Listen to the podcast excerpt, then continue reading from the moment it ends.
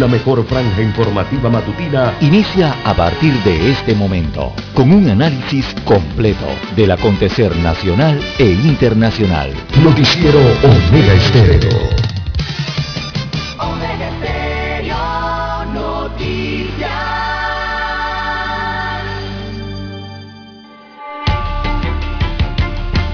A continuación, los titulares, con los hechos que son noticias hoy.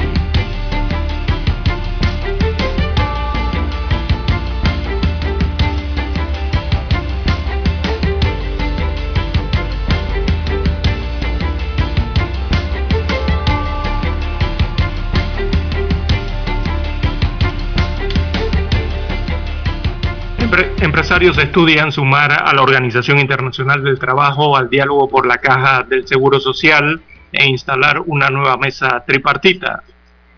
Expresidente Ricardo Martinelli al banquillo en España por caso FCC. También Fondo de Ahorro de Panamá reduce exposición a títulos de renta fija, esto para protegerse ante la subida de tasas de interés. El Monseñor Ulloa aclara polémica por mensaje sobre la generación de cristal en homilía de este domingo. Más allá de ser noticia, lo importante es que hizo que muchos padres se preguntaran cómo están educando a sus hijos. También eh, Panamá registra 234 nuevos contagios y 4 fallecimientos en las últimas 24 horas, así que disminuyen los casos activos de la COVID-19 en el país. También eh, para hoy, amigos oyentes, tenemos que juicio contra el diputado Arquesio Arias continúa hoy. El diputado Arias está siendo investigado por la presunta comisión del delito contra la libertad eh, e integridad sexual.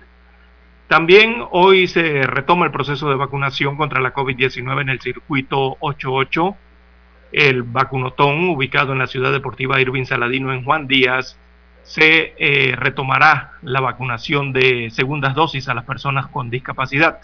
Igualmente se inicia la inoculación en el circuito 89. En una nota increíble, bueno, realizan culecos con espuma en Cabo Bre. Sí, continúan eventos festivos en el área de Panamá Este, una de las zonas de mayor contagio permanente de la enfermedad en el país. También en el 2020 se reportaron 1.844 embarazos más que en el 2019, así que en el año de la pandemia se registraron 36.053 embarazos y las cifras preliminares por parte de las autoridades detallan que 9.724 niñas y adolescentes se convirtieron en madres. También hoy se levanta la veda del camarón en el país. Bueno, el 1% de los estudiantes abandonaron sus estudios durante el año 2020, revela el Ministerio de Educación. También inmigrantes piden que les permitan permanecer en Panamá y les permitan continuar con su proceso de legalización. Hay más de 60.000 extranjeros que solicitan la residencia permanente en el país.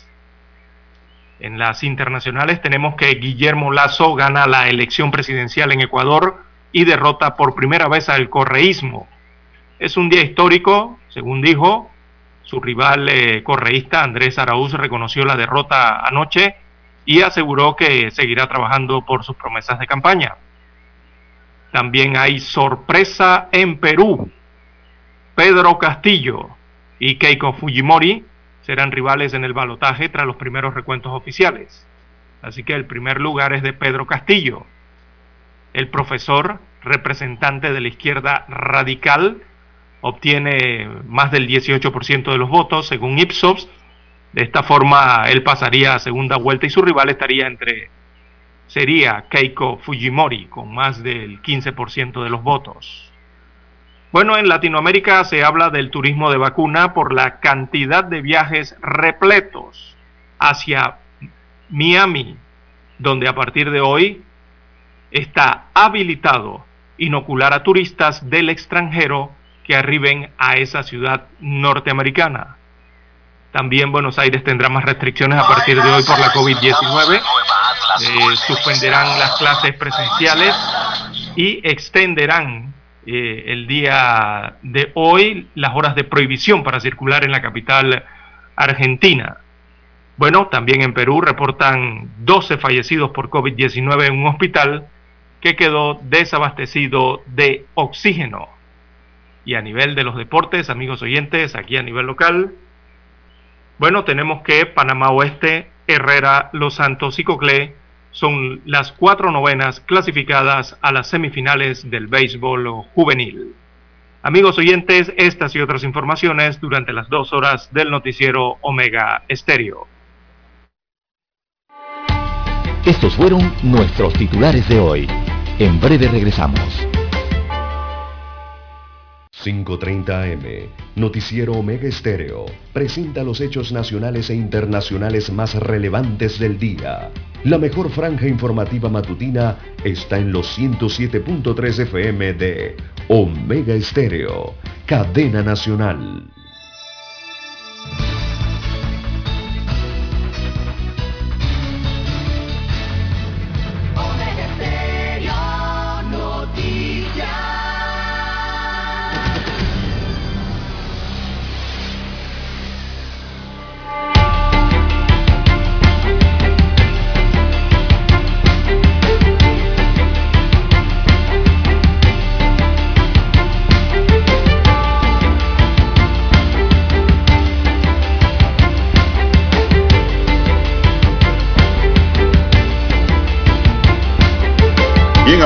Amigos amigas, muy buenos días.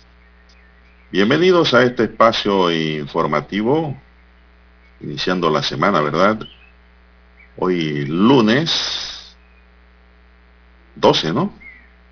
12 de abril del año 2021. En el tablero de controles está don Daniel Araúz Pinto y en transmisión en vivo a través del Zoom estamos. César Lara. Y un servidor Juan de Dios Hernández Sanjur para presentarle las noticias, los comentarios y los análisis de lo que pasa en Panamá y el mundo en dos horas de información. Iniciando esta jornada como todos los días con mucha fe y devoción agradeciendo a Dios Todopoderoso por esa hermosa oportunidad que nos regala de poder compartir una nueva mañana y de esta forma llegar así a sus hogares, acompañarles en sus vehículos, en su puesto de trabajo y donde quiera que usted se encuentre, ¿verdad? Pidiendo para todos salud, divino tesoro, seguridad y protección ante tantos peligros que nos rodean, así como sabiduría y mucha fe. Que no muera la fe, que nazca la fe, buscamos la fe, reforcemos la fe y tengamos fe. Sin fe, nada camina. Y si camina, camina mal. Mi línea directa de comunicación es el doble seis catorce catorce cuarenta y cinco, como tradicionalmente pues le doy mi línea de WhatsApp a todos los amigos oyentes. Don César Lara está en el Twitter. Lara, ¿cuál es su cuenta? Así es, estamos en las redes sociales en arroba César Lara R, arroba César Lara R es mi cuenta en la red social Twitter. Allí puede enviar sus mensajes, sus comentarios, denuncias, sus fotodenuncias, también el reporte del tráfico temprano por la mañana Recuerde, bueno, todos esos incidentes o, lamentablemente ya los accidentes, todo eso usted lo puede reportar allí, esa es información que le sirve al resto de los conductores para tomar mejores decisiones en el día de hoy, en la mañana de hoy. Bien, don Juan de Dios, estamos arrancando esta nueva semana del el 12 de abril desde el centro geográfico del país, acá en la cintura de la hermosa franja ísmica, acá en la región central del istmo panameño, por los lares de las tierras bajas de la provincia de Coclé Está con ustedes su servidor César Lara para llevarle adelante las informaciones más relevantes ¿no? Eh, del acontecer en estas últimas 24 horas, lo que acontece para este lunes 12 de abril en el marco de este amanecer interiorano, don Juan de Dios, porque escucho que allá canta el gallo mañanero por allá donde usted se encuentra. Y acá responde el otro gallo mañanero. uno canta por allá y el otro responde por acá. bueno, para que usted vea, es, es un bello amanecer con el cantar de las aves. Así es. Las aves que quieren que llueva. Es bonito, es bonito, ¿verdad? Poder escuchar el trinar, el cantar y el repicar de las aves. Así es. Y dentro de esas aves tiene que incluir el gallo del que usted habla. Los dos. Así. Son gallos coclesanos. Así mismo es, don Juan de Dios. Eh, bueno, eso es lo bello del interior del país, acá. Eh, hoy tendremos cielo parcialmente nublado, eh, estará de parcial nublado a cubierto con posibles aguaceros, habrán aguaceros dispersos en el país, son las condiciones que se presentan principalmente para el día de hoy. así que estarán mayormente secas con cobertura nubosa dispersa a despejado durante la madrugada y en horas matutinas del día de hoy. En la tarde se prevé cielo parcialmente nublado, a cubierto con aguaceros aislados en ambas vertientes, tanto la Pacífico donde nos encontramos como en la vertiente Caribe, y también con posibles tormentas dispersas más hacia el oriente del país, eh, ya entiéndase la provincia de Panamá, el sector este, eh, Darién, también Gunayala, y un poco hacia el occidente del istmo panameño. Así que, bueno, los vientos hoy estarán suaves, moderados, hasta 20 kilómetros por hora calculan los vientos del día de hoy, así que hará un poquito más de fresco, como decimos en el interior, don Juan de Dios, porque el fin de semana el viento estuvo algo detenido, no había viento, ese calor, fogaje. Sí, sí, esa, esa humedad se sentía, ese fogaje, como hablamos por acá. ¿Cómo amanece usted por allá, don Juan de Dios? Bueno, muy bien, gracias a Dios. Estamos, Lara, muy contentos porque Dios nos da la oportunidad pues, de ver un nuevo amanecer, de poder compartirlo esta mañana y pues de llegar de esta forma así a los hogares, aunque ya veo que los perros están cuidando el entorno, ¿verdad? Muy bien. ¿Qué puede bien. hacer el ser humano sin el perro? El mejor amigo del hombre. Nada, ¿verdad? Así es. Así que cuidado me muerde el perro, dice aquí un amigo y este, no, esos son los cuidadores del predio. Así es, allá en la finca donde Hoy se han lucido, ¿ah? Hoy se han lucido, ¿ah? Diga, diga. Hoy se han lucido, ayer no hicieron ni bulla. Hoy, hoy se lucieron con los amigos Tranquilo, no se preocupe. Oiga, bueno, ahora entremos a los números. Así es, antes de ir al cambio, eh, damos los números eh, mm, reportados ayer por las autoridades de salud en cuanto a eh, la pandemia del COVID-19 en nuestro país. Ayer se registraron cuatro nuevas defunciones para totalizar 6.163 los fallecimientos acumulados a lo largo de la pandemia en Panamá. También hubo 234 nuevos casos o sea, nuevos contagios en las últimas 24 horas, que elevaron a 358.611 los contagios a lo largo de la pandemia. Repetimos la cantidad, 234 nuevos contagios eh, reportados por las autoridades ayer, una cifra eh, bastante baja. Así que la positividad eh, fue del 4.2%, esto respecto a las pruebas realizadas en las últimas 24 horas. Eh, los casos activos, hay que decir que suman 4.217. 4.217 casos activos o personas contagiantes en el país que han sido diagnosticadas y se les está dando un seguimiento de trazabilidad, ¿verdad? Un protocolo especial que se les aplica. En aislamiento domiciliario se reportan 3.543 personas o pacientes y 197 en hoteles hospitalizados. En cuanto a los pacientes hospitalizados, eh, suman 414 en salas de hospitalización y hay 63 pacientes ingresados en unidades de cuidados intensivos a nivel nacional. Así que esas cifras son importantes porque se nota una reducción, se nota una disminución importante eh, en, cada uno de los renglones. Sí a nivel de la semana, antes de ir al cambio, don Dani, a nivel de la semana que, epidemiológica que acabamos de pasar, que culminó el sábado pasado, eh, tenemos que eh, terminamos con 28 fallecidos en la última semana, eh, lo que significa 7 decesos menos que la semana anterior, hay una disminución allí, 2.234 contagios fue el de la semana, eh, lo que representa 304 contagios menos. También se dieron un 20% menos de deceso, eh, comparando esto, y eh, representaría un 12% menos de infectados en los últimos siete días que componen esta última semana epidemiológica que cerró el pasado sábado. Así que el promedio de muerte fue de 4 por día en esa semana y de 319 respecto a contagios durante esa semana. A lo largo de esos siete días la tasa de positividad fue del 3.7% y se hicieron en esos siete días 59.141 pruebas.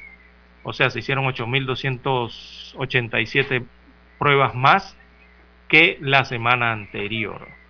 Así que eso respecto a la semana epidemiológica que finalizó el pasado sábado. Y eso nos indica entonces que hay una baja en la cantidad de defunciones en el país. También hay una baja en la cantidad de contagios o casos nuevos para, eh, respecto a esa semana. Y también hay una baja en la positividad eh, de la enfermedad en el país. Está registrando ahí alrededor de un 3.7% semanal, lo que representa una disminución importante y nos está hablando de que a esa estabilización eh, se estaría pasando ya a la categoría de control de la pandemia. Eh, bueno, sobre eso están registrándose. Debemos hablar un poquito más adelante porque hay una pausa, don Dani. Vamos a la pausa.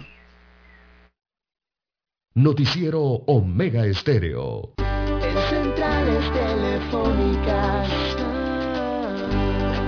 el teléfono es tu mejor opción. Te asesoramos y ofrecemos buena atención. Con años de experiencia trabajando para ti. La casa del teléfono, ubicados en Via Brasil Vista Hermosa. La casa del teléfono, líder de telecomunicaciones. La casa del teléfono, distribuidores de Panasonic. Ven a visitarnos del teléfono 229-0465 lsdtcorp.com Distribuidor autorizado Panasonic Para anunciarse en Omega Estéreo marque el 269-2237 con mucho gusto le brindaremos una atención profesional y personalizada. Su publicidad en Omega Estéreo. La escucharán de costa a costa y frontera a frontera. Contáctenos 269-2237. Gracias. La mejor franja informativa matutina está en los 107.3 FM de Omega Estéreo.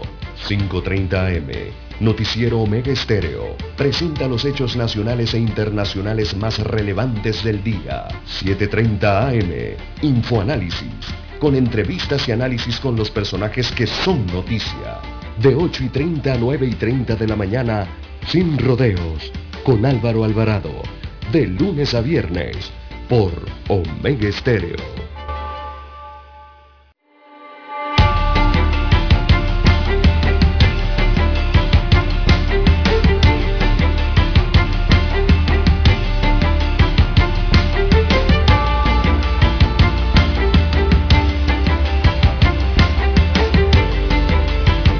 Bien, eh, don César, continuamos. Así es, en esta transmisión matutina, iniciando la semana. Eh, César, me preocupa algo, y no sé si usted también, es que los números están bajando, están estabilizándose, pero eso es como cuando hay una resaca en el mar. Bueno, sí. Usted ve que el mar se empieza a recoger a recoger, a recoger, a recoger, al punto que hasta lo pierde.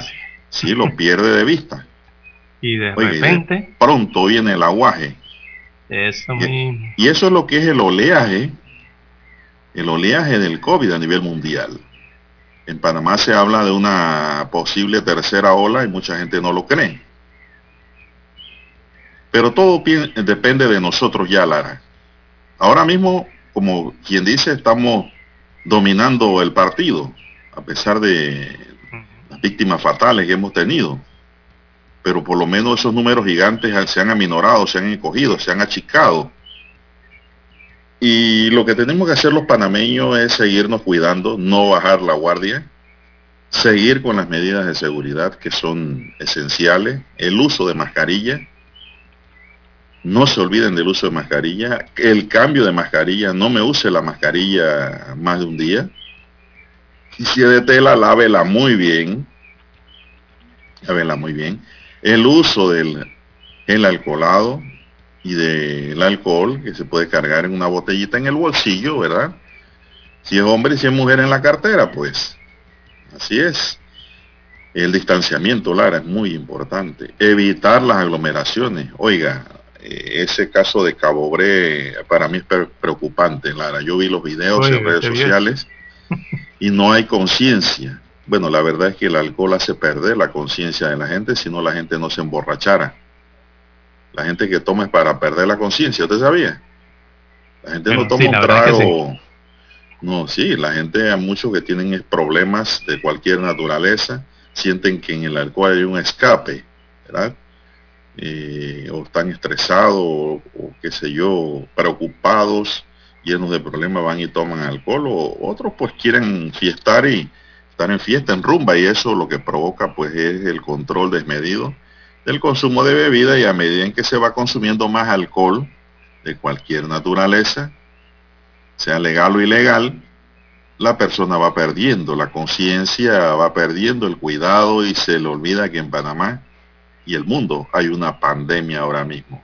Ese es el caso que se registró allá en el balneario de Cabo Bre, en el corregimiento de San Martín, en donde pues la juventud se volcó a disfrutar un fin de semana como si fuese algo común, a bailar, a nadar, a mojarse, a caer en el chapuzón, a comer, a beber. Digo, esas cosas, Lara, en un momento de normalidad, pues no tienen nada pecaminoso, ¿verdad? Si no hay desborde en riñas y problemas sociales de los participantes de un evento como este, pero hay que tener conciencia de que no estamos liberados del COVID. También hay que saber que si la vacuna la tenemos o no la tenemos, pues hay que tener mucho cuidado. Los que la tienen, no piensen que ya están exentos de no contraer la enfermedad. Claro que la pueden contraer también. Muchos dicen, no, pero entonces ¿dónde está la efectividad? Bueno, la efectividad radica en que como esta ha sido una vacuna de apuro, la persona no sufra, no sufra consecuencias graves por la COVID. Pero ahí está el peligro, Lara. Porque esa persona vacunada, sea joven o mayor, o esté en fiesta o en rumba o en aglomeración, tal vez le da un COVID suave, ¿verdad? Pero ese mismo COVID que le da lo lleva a la casa. Y en la casa no todos están vacunados. No todos están vacunados. No todos tienen la misma condición de eh, fortaleza en su inmunidad, en las mismas condiciones. Y ahí viene el gran peligro. Amén de que están circulando nuevas cepas. Ahora se habla de una nueva cepa inglesa que fue detectada, imagínense, en Juan Díaz. ¿Qué significa eso? Que Panamá es un país de paso y todas esas cepas entran por el aeropuerto o por los puertos. Por allí. Por la vía terrestre. Eh, También por la vía terrestre. es que nos olvidamos que hay migración, flujo constante de ilegales y ellos vienen de Europa, vienen otros de Asia, eh, del Medio Oriente y vienen otros de África. Eh, y los que se suman desde Sudamérica, por supuesto, ¿no? Así que todos ellos intentan pasar por la selva de Arianita, ¿verdad? Eh, atravesar el país con rumbo hacia el cono norte del continente. Hay que recordar que por allí también puede llegar la COVID-19, por lo que está sufriendo Sudamérica en estos momentos. Eh, los países están seriamente golpeados, sobre todo Brasil, ¿no? Y Perú, que ya está registrando Chile, igualmente Venezuela, la crisis que están teniendo y ahora sumado a lo del COVID-19. Así que por allí también eh, puede ser otro de los lugares donde puede entrar eh, pues, eh, si, logran pasar la fiscalización, ¿no? esta enfermedad al país. Bueno, ¿qué queda ante ello, Lara? Mantener el cuidado, mantener el cuidado y mantener la guardia en alto para evitar, pues, más peligros. Sí, lo importante de las cifras que acabamos de leer, don Juan de Dios, es, ustedes recordarán a lo largo de toda esta pandemia eh, que le hemos estado hablando de que la lucha era por llegar a los 500 contagios diarios, los 400 o 350 contagios diarios, ¿se acuerdan? Durante todo este mes. Bueno, ¿por qué era la importancia de bajar hasta esos números diarios? Es porque precisamente la Organización Mundial de la Salud establece entre los criterios de salud pública para ajustar precisamente las medidas de salud pública y sociales en los países eh, frente al contexto de la COVID-19, establecen una positividad inferior del 5%. 5% como uno de los criterios epidemiológicos para em, eh, considerar si la pandemia está controlada, al menos durante eh, las dos últimas semanas. o sea, siempre y cuando la vigilancia de los casos sospechosos sea eh, integral y permanente en el país. Entonces, lo que estamos viendo en Panamá es que esta semana que acaba de pasar, eh, la, positividad anda por 3.7 y la semana anterior a esa que acaba de ocurrir, también la positividad rondaba entre el 5.5 y 4.9%. O sea que está allí, entre el 5 o, un, o unos puntos más abajo del 5%. Eso eh, significaría, eh, si se mantiene así eh, en la semana, lo más probable es que vamos a escuchar al ministro de Salud o al presidente o a la autoridad de salud respectiva anunciar de que Panamá pasa de la estabilización, de ese periodo de estabilizar, pasa entonces a un control de la pandemia, porque así se lo va a dictaminar la Organización Mundial de la Salud una vez le envíen todas estas cifras ¿no? que recogen cada 24 horas y envían en un informe de situación del país a la Organización Mundial de la Salud. ¿Y usted qué cree, don César? Hoy o mañana quizás estarán escuchando ese término, eh, control de pandemia o, que la pandemia está controlada. ¿Y usted qué cree por que va a ocurrir? por ahora, ¿no? En este tiempo. ¿Usted qué piensa, Lara, qué va a ocurrir, amigos oyentes también, si Panamá dice tenemos control de la pandemia? Bueno, esperemos que... Hay, eh, eh, ¿Usted qué cree que va a ocurrir en los aeropuertos? ese es el problemita, ¿no? El detalle, que tendría que venir las aperturas. O sea, tenía, tendrían que flexibilizar las medidas de salud pública en el país. Eh, y recordemos que todavía hay algunas que son rigurosas. Está con el tema de los restaurantes todavía algo fuerte, el tema de las discotecas, de las actividades deportivas y las actividades que tienen que ver con aglomeraciones. Incluso algunas restricciones que hay precisamente a la que usted señala en el aeropuerto internacional o las puertas de entrada al país.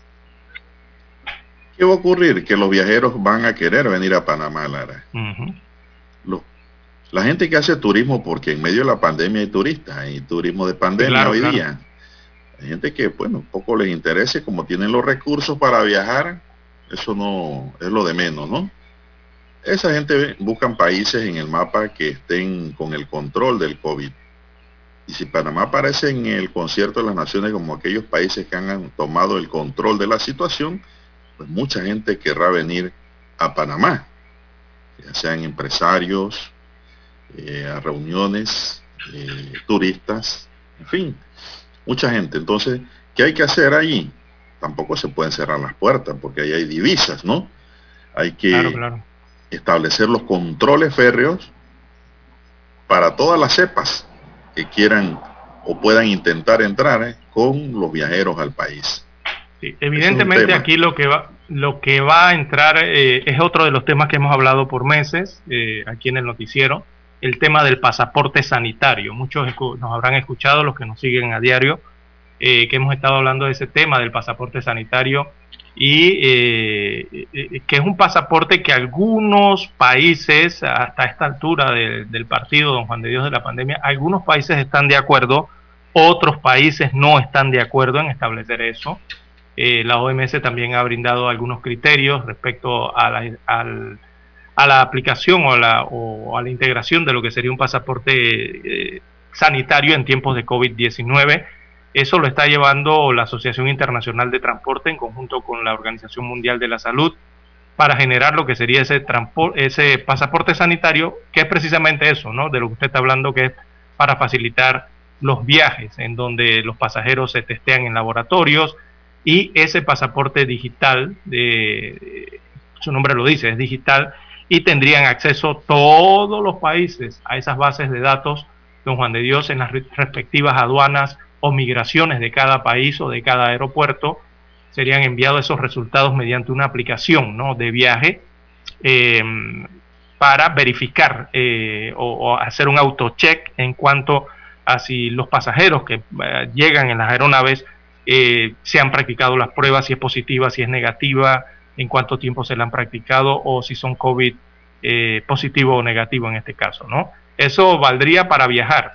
Así que Panamá seguramente va a tener que, si es que no lo está analizando ya, eh, suponemos que con el tema, esto tiene que ver con, supongo que con, con Cancillería o con la Autoridad del Turismo. Me supongo que alguna de las dos autoridades, creo que por Cancillería debería ser, el Ministerio de Relaciones Exteriores, llevar adelante entonces el análisis de si Panamá aplicaría esta modalidad internacional que ya varios países la, han desarrollado y la están utilizando en este momento para el control de la migración. Bueno, así es, don César. Yo creo que estamos llegando al momento de hacer una pausa, don Dani, para escuchar las gloriosas notas de nuestro himno nacional. Adelante, don Dani.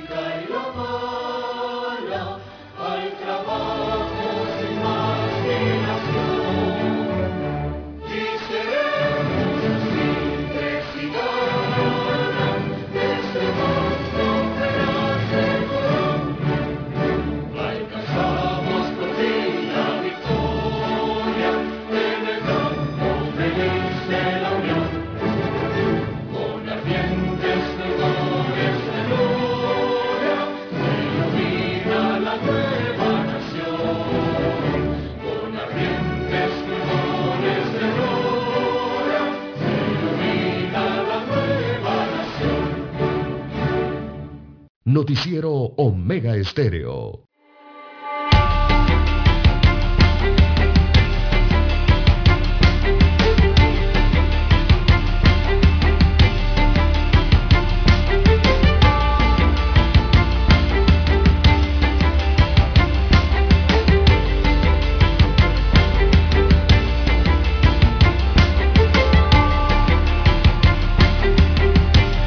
Bien amigos y amigas, seguimos el reloj nos dice que son las seis, cuatro minutos. Buenos días Panamá, están en sintonía de Omega Estéreo cubriendo todo el país. Bueno, don César, dándole continuidad al tema del COVID y sus consecuencias, en la Cámara de Comercio, Industria y Agricultura de Panamá pidió ayer a la Corte Suprema de Justicia que haga valer el Estado de Derecho en acción para garantizar los derechos ciudadanos la Cámara cuestionó que desde la emisión por parte del Ejecutivo de los decretos de emergencia sanitaria en marzo de 2020, la Corte no se haya pronunciado sobre los amparos y garantías constitucionales presentados contra las medidas tomadas sobre pretexto del estado de emergencia, lo cual trae actuaciones discrecionales que terminan generando arbitrariedades, dice la Cámara. En un comunicado firmado por Jean-Pierre Lenadier, presidente de la Cámara, se deja claro que la base fundamental de la vida en democracia es el imperio de la justicia, por cuanto creciendo de esta los ciudadanos y la sociedad están desprotegidos, ¿verdad? Careciendo de ello no hay protección en sus garantías fundamentales, situación que se ha evidenciado y empeorado durante la pandemia. Como ejemplo de ese escenario de arbitrariedades, Lenadier señala las decisiones tomadas por el Ministerio de Salud con respecto a la suspensión del regreso gradual a aulas de clases, así como los controles excesivos impuestos al ingreso, manejo de viajeros eh, provenientes de Sudamérica. Cuestiona que sea el MINSA la única voz que incida sobre el porvenir del país. Tras oficializarse el estado de emergencia, se han presentado ante la Corte al menos 10 demandas y amparos, entre ellas contra el toque de queda que actualmente rige entre 11 de la noche y 4 de la mañana. Y aquí inmediatamente surge, Lara, el dilema. ¿Es correcto la aplicación de medidas de control para evitar el esparcimiento y la diseminación de la enfermedad? ¿O ¿eh? nos restituyen todas las garantías en donde, pues, estaríamos sometidos, diríamos nosotros, a los vaivenes de la propia enfermedad? Es una gran pregunta, ¿no? Una situación eh, difícil allí porque eh, hay que comprobar y, digo, ver primero y comprobar, ¿no? Pero como la pandemia todo es novedad, don Juan de Dios, eh, hay que ver qué tipo de intervenciones, intervenciones son efectivas en medio de toda esta situación, eh, particularmente estas que tienen que ver con la justicia, porque la verdad es que a lo largo de la pandemia eh, eh, la justicia ha sido uno de los servicios que prácticamente en la mayor parte de los países ha sido suspendida de cierta forma, don Juan de Dios. Esto al inicio de la pandemia, ya lo vimos prácticamente las instituciones que tienen que ver con justicia eh, pusieron el semáforo en rojo, pararon completamente, no se paró allí a lo largo de Panamá y a lo largo de toda Latinoamérica y el mundo. Prácticamente ocurrió esto durante el periodo de confinamiento principalmente. Posteriormente ya ha venido algo de, flexibilización en ese sentido, ¿no? Eh, por el tema de, bueno, ya se pueden hacer hasta juicios orales y todo esto, eh, y todo esto en el sentido de justicia ha comenzado a acelerar un poco ¿no? en cuanto a ese tema, pero todavía hace falta aún más. Y eh, yo también me hago la misma pregunta que la Cámara de Comercio, Industria y Agricultura de Panamá. ¿Por, ¿Por, qué la Corte no ha dado, no ha dictaminado nada de esto? De, no les han llegado esos documentos, no los han analizado. yo pienso que la Corte tiene que pronunciarse, sea a favor o en contra, Lara. Exacto, porque ya Pero tiene que dar un juicio raso, tiene que dar un juicio razonado ante las peticiones ciudadanas que se han elevado. No puede permanecer silenciada, adormecida y muda la Corte Suprema de Justicia ante esta situación porque entre más tiempo pasa, da la impresión de que los demandantes tienen la razón en lo que plantean. Pero si la Corte considera prudente las medidas que ha tomado el gobierno en relación a los controles establecidos para evitar la propagación de la enfermedad, tomando en consideración de que las autoridades de la República de Panamá están instituidas para proteger la honra, la vida y los bienes de los asociados, eh, la Corte pudiese eh, pronunciarse y establecer si las demandas, a las demandas le asiste la razón o no es el momento de darle la razón por las circunstancias en que estamos. Pero tiene que haber una voz talante que explique a la ciudadanía el porqué de las cosas y no mantener el silencio adormecido porque el panameño y los extranjeros que viven en Panamá, así como los propios demandantes que se han tomado el trabajo de escribir, Lara, sienten como que hay un silencio abusivo por parte del máximo Tribunal de Justicia sobre las peticiones elevadas en contra de los decretos de pandemia. Tiene que haber un pronunciamiento. Yo no sé si puede ser a favor o en contra. Sí, porque está claro eh, el hecho de que la justicia, digo, en su momento de confinamiento sí se detuvo, pero apenas pasó el confinamiento o la rigidez del confinamiento, don Juan de Dios, en meses pasados, todo comenzó a funcionar nuevamente, porque recordemos que aquí el tema de la digitalización y, el otro tema de los, juicios orales o el trabajo digital, eso de que se habla tanto de teletrabajo, se ha comprobado que funciona y funciona también en las instituciones públicas, don Juan de Dios, donde la gente sigue trabajando eh, vía digital eh, y bueno, uno se pregunta si es que no han avanzado allá en la Corte Suprema de Justicia con estos casos, cuando eh, hay ese otro tipo de facilidades, ¿verdad? Así que bueno, hay que esperar a ver qué decisión toman. Tiene que haber un pronunciamiento, tiene que haber un pronunciamiento de una u otra forma por parte de la Corte Suprema de Justicia, tomando en consideración todo el ambiente que nos rodea, la realidad que estamos viviendo en Panamá. Pero tiene que haber un pronunciamiento, no se puede guardar silencio porque se pierde entonces la esencia y funcionamiento de esta máxima corporación de justicia. Si va a negar los amparos y las demandas, bueno, buscarán los argumentos necesarios para negarlo y sustentar una posición, ¿no? Si los va a conceder, bueno, entonces que lo haga también, pues, pero no podemos seguir en silencio. Eso es como cuando uno tiene Lara como litigante juicios congelados, entrabados o qué sé yo, totalmente estancados en los tribunales ordinarios, en los juzgados. Uno como abogado quiere que le resuelvan, ya sea a favor o en contra, pero que resuelvan y que pongan a caminar el sistema.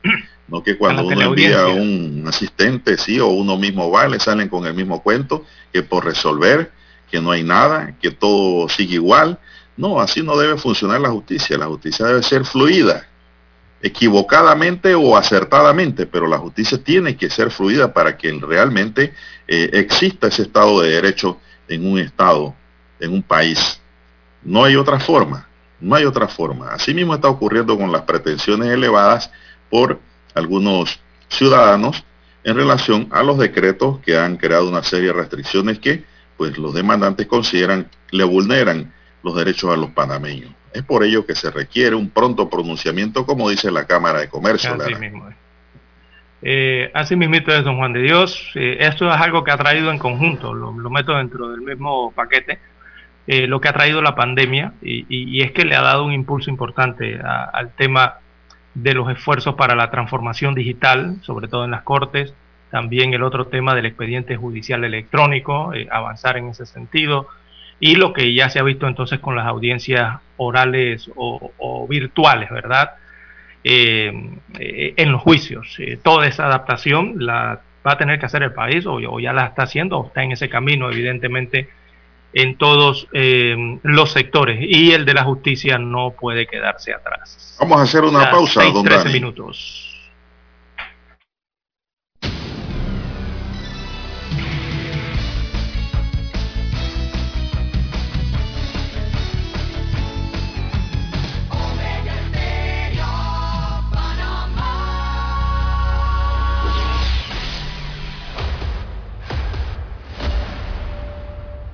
Desde los estudios de Omega Estéreo, establecemos contacto vía satélite con la voz de América.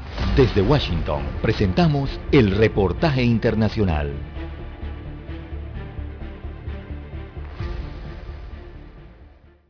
La Casa Blanca busca convencer a legisladores y empresarios de que el incremento de impuestos a las corporaciones podría financiar un plan de infraestructura de 2 billones de dólares en un lapso de 8 años. In America, tomorrow. La idea de subir los gravámenes a las grandes empresas a una tasa del 28% ha sido recibida con escepticismo por legisladores republicanos, que en 2017 apoyaron la reducción tributaria a corporaciones más grande de las últimas décadas, que la dejó fijada en 21%.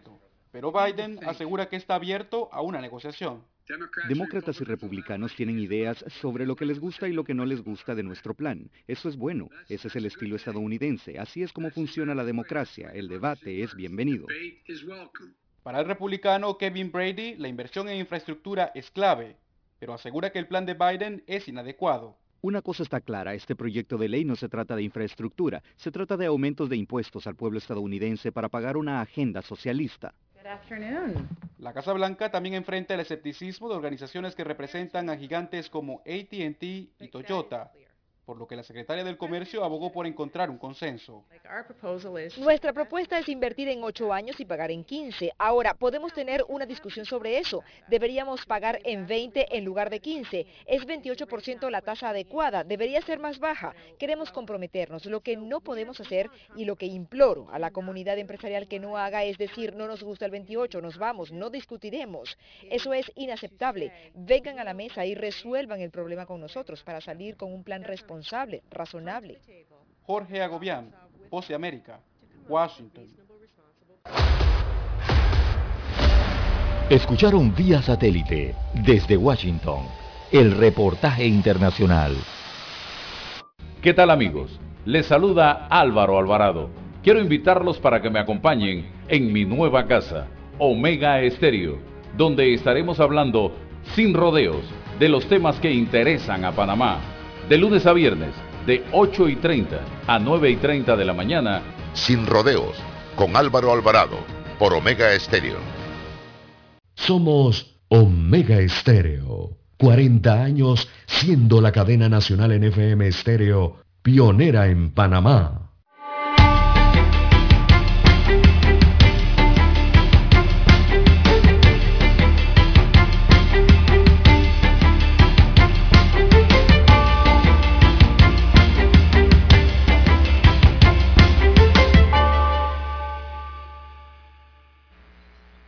27. Bien, amigos y amigas, seguimos. Así es, don Juan de Dios. Estaba Dani ahí dándonos instrucciones del banquillo de la estación.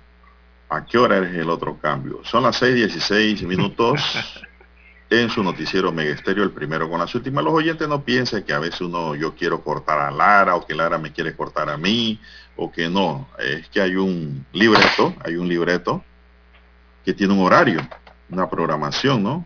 Sí, por lo menos el, de, el horario. Así es, entonces a veces hay cambios forzados, cambios voluntarios, hay toda clase de cambios aquí. Esto es como un tráiler rara, de 16 cambios. bueno, don César, eh, pasando a otra materia ya, esto, los abogados de Ricardo Martinelli en Panamá dijeron que él no tiene nada que ver con el caso FCC en España y que no es imputado. Sin embargo, hoy la prensa vuelve a tocar el tema y dice que el presidente Ricardo Martinelli al banquillo en España. Ismael Moreno, juez del caso, se dio por notificado el 8 de abril pasado de la decisión del Tribunal de Apelación que ordenó vincular al expresidente panameño con el proceso penal que adelanta.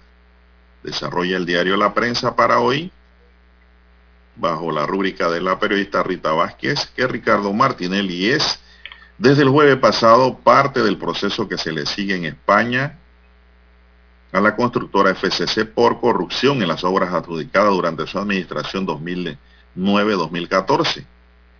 Con una rapidez notoria, el juez de instrucción que lleva el proceso, Ismael Moreno, se dio por notificado de la decisión del tribunal de apelación dada a conocer tres días antes que y que ordena vincular al expresidente panameño con el proceso penal la Fundación Internacional Baltasar Garzón, que mediante una acción popular se había presentado como querellante de Martinelli, ganó la semana pasada un recurso de apelación en la Sala Segunda de la Audiencia Nacional. La apelación reversó un auto anterior del juez instructor que dejaba por fuera de la investigación a Martinelli. Únase a los autos y confiérase traslado a la Fiscalía Anticorrupción la decisión del Tribunal de Apelación, dice el auto del juez Moreno, fechado el 8 de abril. En adición, el juez también ordenó dar trámite a las diligencias solicitadas por la Fundación con anterioridad. Martinelli deberá declarar ante la Fiscalía Anticorrupción. El pasado 8 de abril, el equipo legal del expresidente Ricardo Martinelli convocó una conferencia de prensa en la que procedió a desmentir a los medios de comunicación y agencias noticiosas internacionales que el día anterior habían informado que su cliente había o tenía que enfrentar a la justicia española. Los abogados aseguraron de manera contundente que su cliente no es ni ha sido imputado en ningún país, incluyendo el Reino de España, tacharon de argumentaciones falsas las noticias sobre la vinculación de Martinelli con el caso FCC, ese que desde 2007 se adelanta en España y amenazaron con acciones legales a supuestos enemigos políticos. Lo que no dijeron los abogados del expresidente es que en Madrid ese mismo día, apenas unas horas antes, el juez Ismael Moreno ya había sellado la suerte de su cliente, acatando la decisión que tres días antes había tomado la sala de apelación en la Audiencia Nacional. Moreno ordenó la vinculación de Martinelli con el proceso en España. Al ser, al ser procedente la continuación de la causa penal por los delitos de corrupción en transacciones internacionales y blanqueos de dinero, delito cometido al menos parcialmente en España, y tener por investigado en ello a Ricardo Martinelli Berrocal, el juez procedió a formalizar la incorporación a la causa. De igual forma, dice la prensa, notificó a la Fiscalía Anticorrupción a los efectos de su conocimiento e instrucción. La discusión iniciada por su equipo legal de que si a Martinelli se le debe denominar imputado o investigado, a la que tanto han apelado los abogados y el propio expresidente no tiene mayor trascendencia para la legislación española, según se explica más adelante. El hecho relevante es que la estrategia del exmandatario de colocarse al margen de un proceso penal que lleva tres años a pesar de que se le ha mencionado en reiteradas ocasiones como supuesto beneficiario final del pago de sobornos y de blanqueo de capitales, ha llegado a su fin. ¿Qué le parece, don César? La noticia continúa ¿no? sobre el tema para los que quieran ampliar. Por eso es que hacíamos la, hacíamos la agotación eh, la semana en que se anunció esto desde eh, la sala penal de la Audiencia Nacional de España, allá en Europa, cuando habían emitido ese recurso de Baltasar Garzón, de su fundación internacional, ¿no? Y que en ese recurso eh, la, la Audiencia Nacional de España había considerado procedente imputar al expresidente panameño por, por estos temas de blanqueo de capitales y corrupción en transacciones, ellos le llaman transacciones internacionales. En cuanto a este, este temita de, de, que si es imputado, de que si es investigado. A ah, la eh, semántica, ¿no? Eh, la semántica esa, eh, eso, eso, ya pasó, cambió en España hace varios años atrás. ellos, ellos introdujeron unas modificaciones a, lo que ellos llaman su ley de enjuiciamiento criminal, ¿verdad? Eh, hace varias décadas. Y en esos cambios ellos prácticamente dijeron adiós a este término del imputado. Entonces, ellos sustituyeron, hace muchos años, don Juan de Dios, se sustituyó el término de imputado por investigado en la fase de instrucción. Eh, que pasaría entonces a denominarse encausado tras el auto formal de acusación. Eso unas modificaciones que hicieron una norma que tenían desde 1982 y que la modificaron, eh, ve casualmente para ese año, 2015, 2016, creo que fueron esas modificaciones, eh, según leía en España, ¿verdad? Que el Pleno del Congreso había aprobado esa reforma de ley de enjuiciamiento criminal o las modificaciones a ella. Así que si eso es por ese término, don Juan de Dios, eh, bueno, no sé, le pondremos investigado, ¿será? Lo que pasa es que siento que los abogados han querido equiparar el sistema de justicia español con el panameño. Así es, diferente.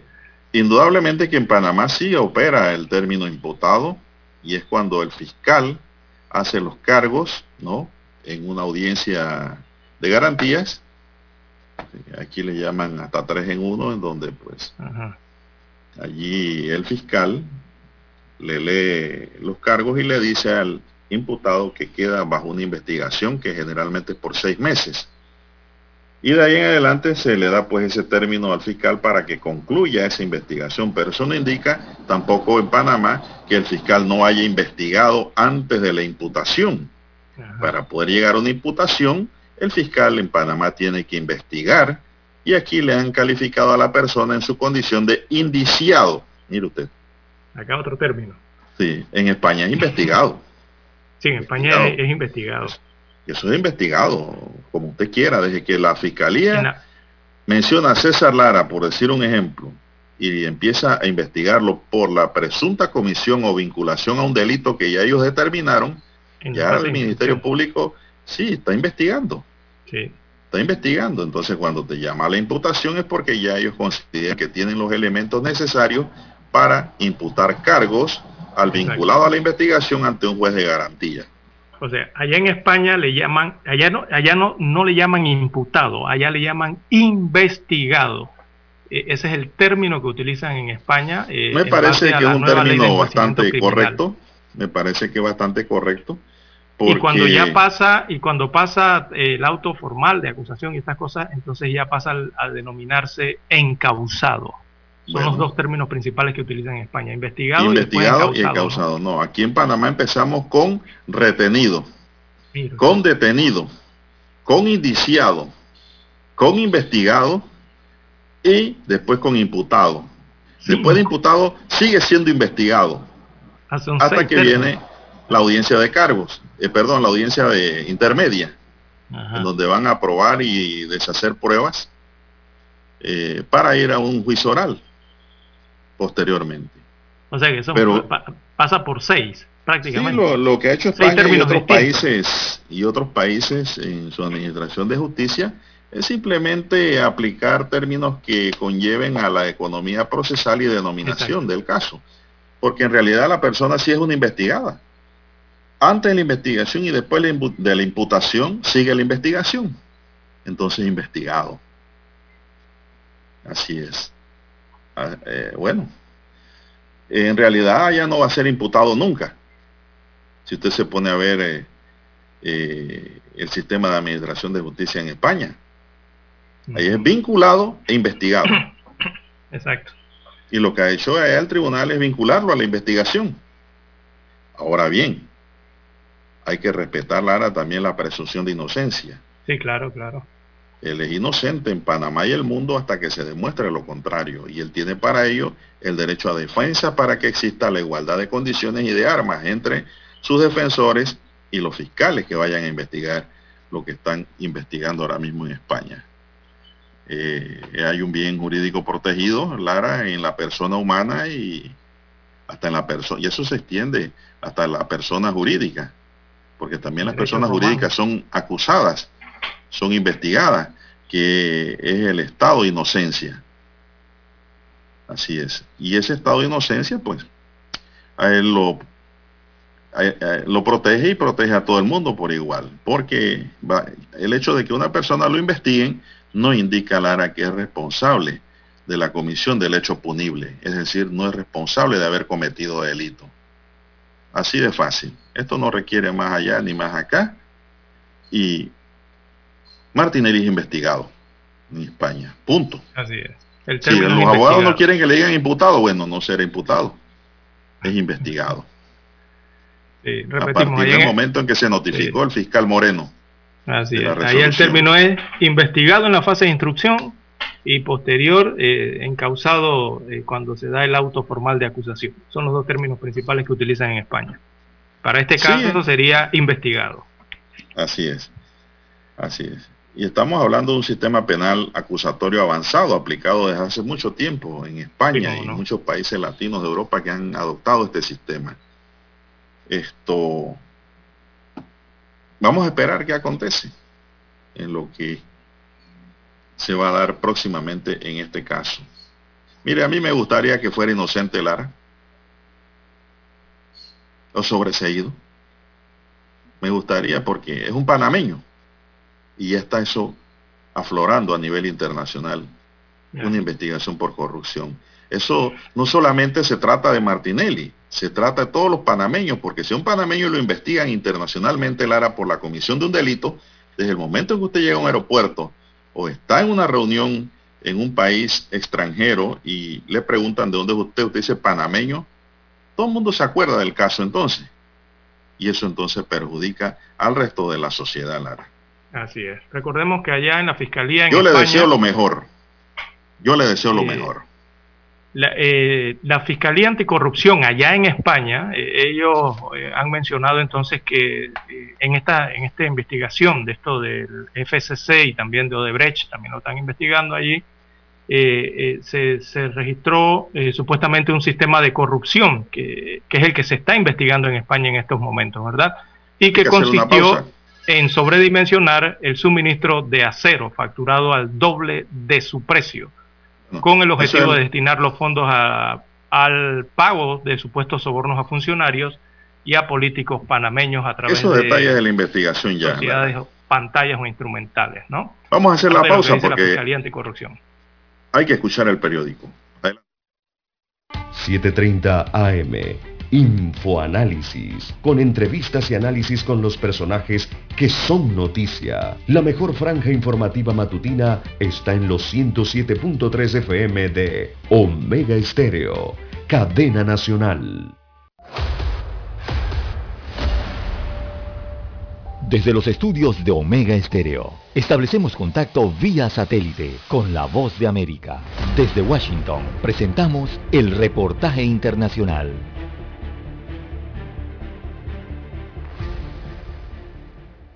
El anuncio fue realizado por el embajador de Estados Unidos en Colombia, Philip Goldberg, en el marco del lanzamiento de la alianza denominada Reactivación, impulsada por la Agencia de los Estados Unidos para el Desarrollo Internacional USAID y el Programa de las Naciones Unidas para el Desarrollo PNUD, que busca apoyar la recuperación social y la reactivación económica del país en los próximos dos años. El gobierno de Estados Unidos está proporcionando cerca de 10 millones de dólares destinados a apoyar la reactivación económica en Colombia al aumentar los ingresos de poblaciones vulnerables impactadas por la pandemia del COVID-19 y el fortalecimiento de las pequeñas y medianas empresas para que puedan crear empleos y estar mejor preparadas para impactos futuros. Por su parte, Jessica Fayeta, representante del PNUD en Colombia, manifestó que la iniciativa pretende apoyar la generación de empleo y la recuperación de los ingresos de las familias colombianas. Entre tanto, y al agradecer el apoyo, el presidente de Colombia, Iván Duque, aseguró que la reactivación debe conllevar a un crecimiento económico que beneficie a los más vulnerables. Este apoyo a la reactivación de Colombia lo recibimos con honor, pero con el compromiso de que este año debe ser el año donde nuestra economía crezca por encima del 5%, pero crezca con equidad, crezca protegiendo a los más pobres, nos invite a la solidaridad. El proyecto beneficiará también a trabajadores informales, mujeres víctimas del conflicto o de violencia de género, jóvenes en situación de desempleo, comunidades indígenas y población migrante. Manuel Arias Naranjo, de América, Colombia.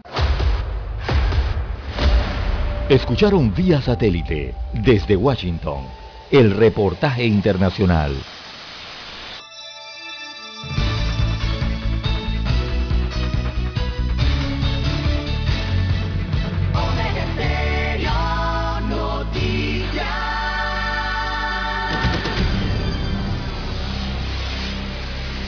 Noticiero Omega Estéreo. Las noticias impresas en tinta sobre papel. Con ustedes. Escuchando el periódico. Los titulares de las primeras planas de los diarios estándares de circulación en Panamá.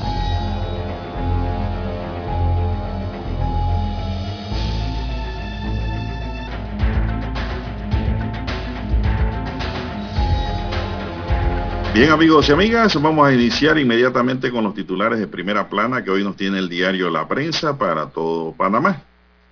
Eh, la prensa nos dice expresidente Ricardo Martinelli al banquillo en España, caso FCC. Ricardo Martinelli es desde el jueves pasado parte del proceso que se le sigue en España a la constructora FCC por corrupción en las obras adjudicadas durante su administración 2009-2014. Mercado laboral está impactado en todos sus frentes por el desempleo. Panamá vive una severa crisis laboral con miles de desempleados, cientos de contratos suspendidos y una bajísima generación de nuevos empleos. Fondo de ahorro de Panamá reduce exposición a títulos de renta fija en plan de inversión. El Fondo de Ahorros de Panamá hizo un importante movimiento en la asignación de los activos invertidos para protegerse ante la subida de tasas de interés. Delitos sexuales. El fin de un largo silencio, dice la justicia. En medio de la pandemia de la COVID-19, un fenómeno históricamente silenciado ha tomado un protagonismo inesperado. Los delitos sexuales, especialmente contra menores de edad. Presidencia no revela información sobre los contratos firmados en la pandemia. Aunque el Pleno de la Corte Suprema de Justicia concedió al Movimiento Independiente de Panamá, MOVIN, una acción de data para obtener información sobre los contratos, pues hasta el momento, hasta el día de hoy, no han recibido respuesta, destaca hoy el rotativo. Estamos en la lectura de los titulares de primera plana del diario La Prensa, amigos y amigas. Son las 6.35 minutos. Otro titular del diario La Prensa para hoy dice Cámara de Comercio pide a la Corte Suprema de Justicia hacer valer garantías fundamentales para el Estado de Derecho. La Cámara de Comercio, Industrias y Agricultura de Panamá pidió a la Corte Suprema de Justicia que haga valer el Estado de Derecho en acción. Ejecutivo sin definir procedimiento para escoger a nuevos magistrados de la Corte Suprema de Justicia, nos reza otro titular, pese a que el presidente de la República, Laurentino Cortizo, anunció este mes el Ejecutivo haría la convocatoria para elegir a dos magistrados de la Corte Suprema de Justicia, aún se desconoce cuál será dicha metodología. También tenemos que emisores pagan 732 millones de dólares a sus tenedores en compromisos. Los emisores registrados en la Superintendencia de Valores hicieron pagos por 732 millones a los inversionistas, tenedores de bonos y demás instrumentos financieros. Y también hoy nos dice la prensa subteniente de la Policía Nacional brindaba seguridad a miembros de la banda Bagdad que han sido enjuiciadas. La investigación que desde el 2017 adelanta la Fiscalía de Drogas a la banda Bagdad reveló que esa red de criminal tenía en su nómina a un subteniente de la Policía Nacional quien se encargaba de dar seguridad, abrir retenes y escoltar automóviles que transitaban por las vías. Y finalmente, dice la prensa, Guillermo Lazo vence el correísmo y asume el desafío de cambiar Ecuador como presidente y gana la segunda vuelta.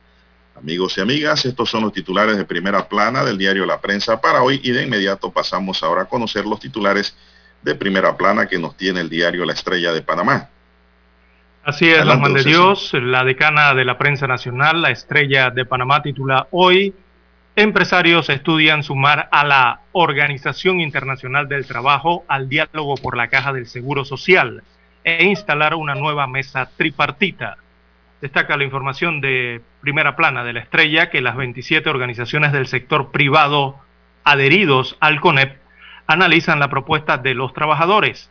La OIT brindaría asesoramiento en temas como el programa de invalidez, vejez y muerte, la mesa administrativa y la atención médica.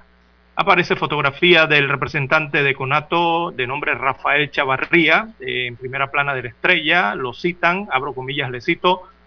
Por ser tripartito, le planteamos al gobierno y después al CONEP, o sea, a los empleadores, ellos eh, coinciden con nosotros, al igual que el gobierno, cierro comillas, es lo que dice eh, Chavarría respecto a la posición esta de llamar a la OIT. Y bueno, es lo que hemos dicho aquí en Omega Estéreo desde hace meses. Así lo hizo en su momento Guillermo Endara Galimani, que en paz descanse. Después las opiniones de este organismo internacional las tomó Ernesto Pérez Valladares, también Mireya Moscoso, y así, eh, ¿verdad? En cuanto al tema de la seguridad social, sobre todo por esta parte que tiene que ver con los trabajadores. En más títulos eh, para la mañana de hoy del diario La Estrella de Panamá. Hay reportaje interesante en la página 4B. Las mujeres somos capaces de obtener lo que nos proponemos, dice un reportaje eh, del diario La Estrella de Panamá. Bueno, en ese reportaje aparece la fotografía de Paula García, que es miembro fundador de Café La Ceiba. Eh, comparte entonces su faceta como madre y emprendedora, nominada entre las 25 mujeres más destacadas por los diarios El Siglo y también La Estrella de Panamá, la decana, en el tema de la edición bicentenario que tuvieron recientemente. Así que le hacen reportaje. También las narrativas artísticas en la antigua zona del canal, está en la 2B. Allí los artistas eh, multidisciplinas habilitaron en Gamboa. Aquí, eh, aquí es un proyecto para crear, mostrar arte y socializar eh, presencialmente durante la pandemia. Eso está allí en Gamboa. En otros títulos del diario La Estrella para hoy, propuestas en Ágora eh, se enfocan en educación. Así que los especialistas en educación superior plantean que el sector en Panamá necesita con urgencia mayor apoyo e inversión. Esperan que las propuestas planteadas por la ciudadanía en la plataforma Agora de cara al diálogo del pacto bicentenario sean tomadas en cuenta. En otro de los títulos de primera plana, eh, en el sector económico, bueno, un agresivo plan de inversión del BID, la esperanza de la región. Esto en el tema de la recuperación post-COVID.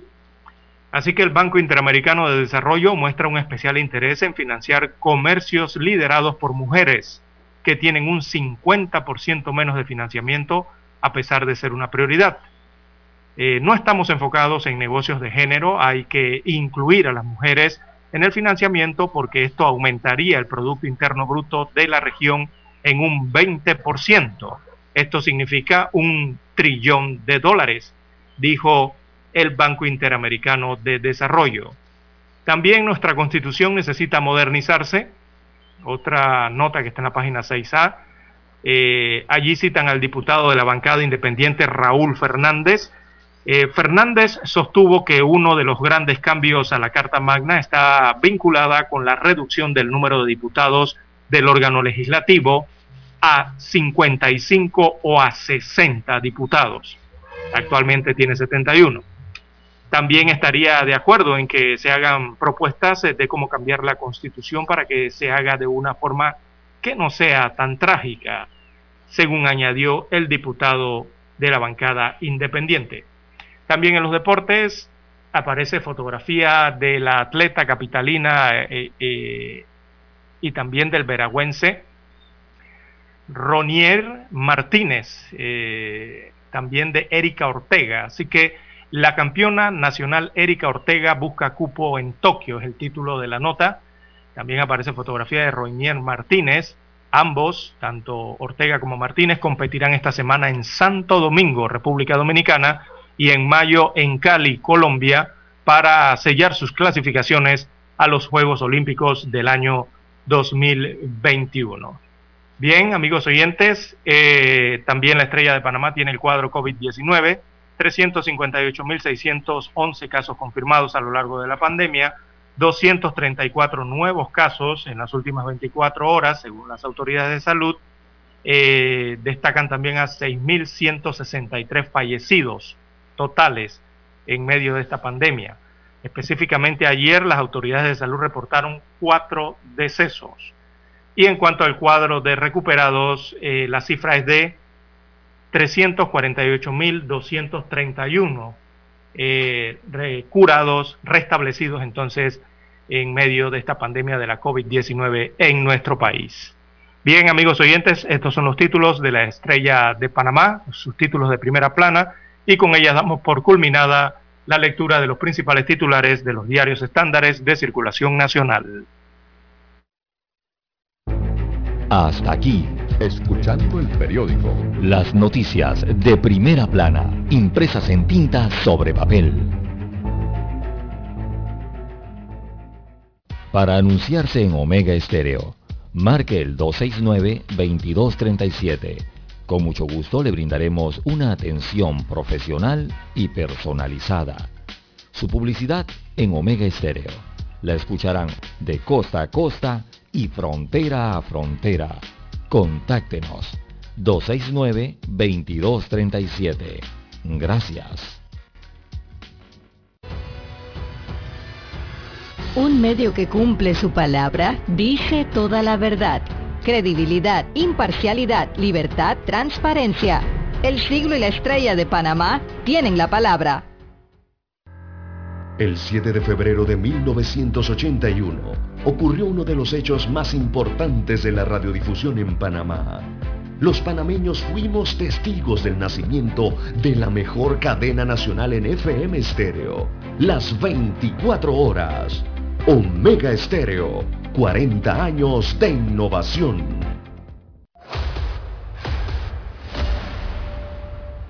Desde los estudios de Omega Estéreo, establecemos contacto vía satélite con la voz de América.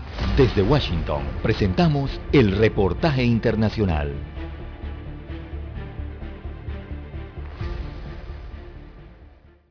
Los reclamos de la región son antiguos como el tiempo. No hay salud, tampoco educación, ni seguridad o muchas oportunidades económicas que conduzcan al progreso sostenible en Centroamérica, dijo Pedro Barquero, presidente de la Cámara de Comercio e Industrias de Cortes en Honduras quien subrayó que hay que enfrentar dos lastres fundamentales, la corrupción y la impunidad.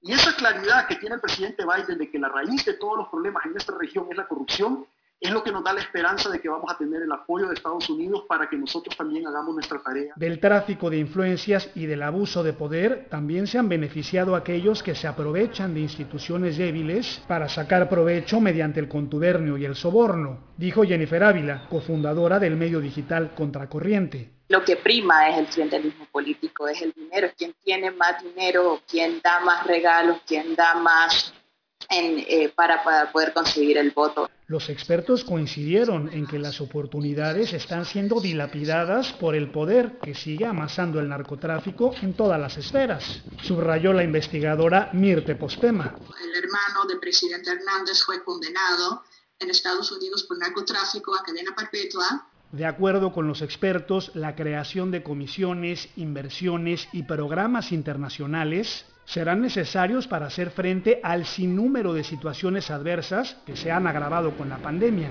Alonso Castillo, Voz de América, Miami. Escucharon vía satélite desde Washington el reportaje internacional. En 1981 apostamos a la calidad del sonido FM estéreo. Omega. En 2021 seguimos a la vanguardia. Esta es la generación Omega. Somos Omega Estéreo.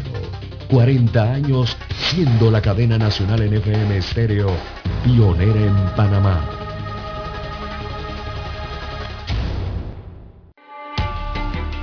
Es momento de adentrarnos al mar de la información.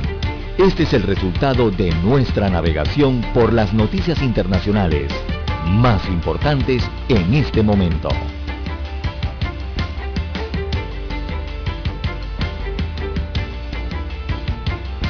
Bien, continuamos amigos y amigas. Vamos a Sudamérica, nos vamos a Sudamérica, don César Lara. En este momento tenemos que el ex banquero conservador Guillermo Lazo se proclamó presidente electo de Ecuador tras su inminente triunfo en el balotaje de este domingo sobre el izquierdista Andrés Araúz, quien concedió su derrota antes de que concluya el 100% del escrutinio, es decir, tiró la toalla al darse cuenta que ya no tenía oportunidad. El 24 de mayo próximo asumiremos con responsabilidad el desafío de cambiar los destinos de nuestra patria y lograr para todos el Ecuador un Ecuador de oportunidades y de prosperidad que todo anhelamos, dijo Lazo ante sus partidarios en Guayaquil. El dirigente tiene 65 años, quien aglutinó buena parte del anticorreísmo bajo las banderas de la derecha. Obtenía así el 52,51% de los apoyos con el 93 14% de la votación escrutada según el Consejo Nacional Electoral, es decir, ya su contendor no le daría alcance.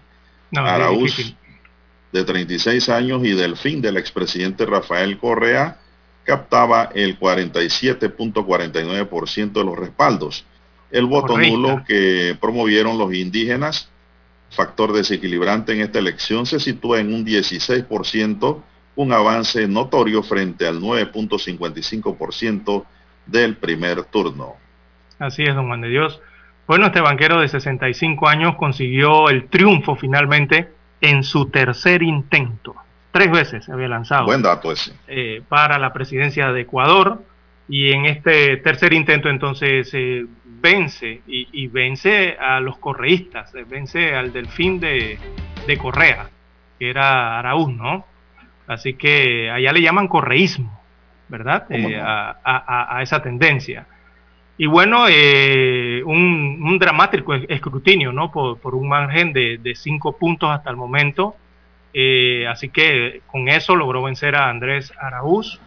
Y, eso va a dar un giro, va a dar un giro a la política ecuatoriana, va a dar un giro a ese país, porque no veía un gobierno de tendencia derechista desde el año 2000, creo que desde el año 2002 fue la última elección, en que la primera elección que ganó Correa, 2002 o 2003 por allí. Desde ese entonces hasta ahora es que llega un, un presidente que eh, tiene tendencia derechista, ¿no? O, evidentemente va a ser un gobierno derechista. Así que cambia todo el escenario en Ecuador eh, con esa 17, elección. 17.4 millones de personas o de habitantes eh, tiene Ecuador. Así es. Esto es como la tercera bala vencida, ¿verdad? Así para el nuevo presidente Lazo. Lo logra finalmente, ¿no? Y finalmente bueno, y, y, también ahí en Sudamérica, cerquita de, Ecuador, eh, se ha dado otra sorpresa. Y la otra sorpresa se ha registrado en Perú, porque Perú también eh, estaba registrando elecciones eh, para las presidenciales y también las, bueno, los del Congreso, ¿no? Peruano. Pero allí se ha dado una sorpresa con Pedro Castillo eh, Pedro Castillo eh, tiene el primer lugar en lo que ellos llaman balotaje, eso.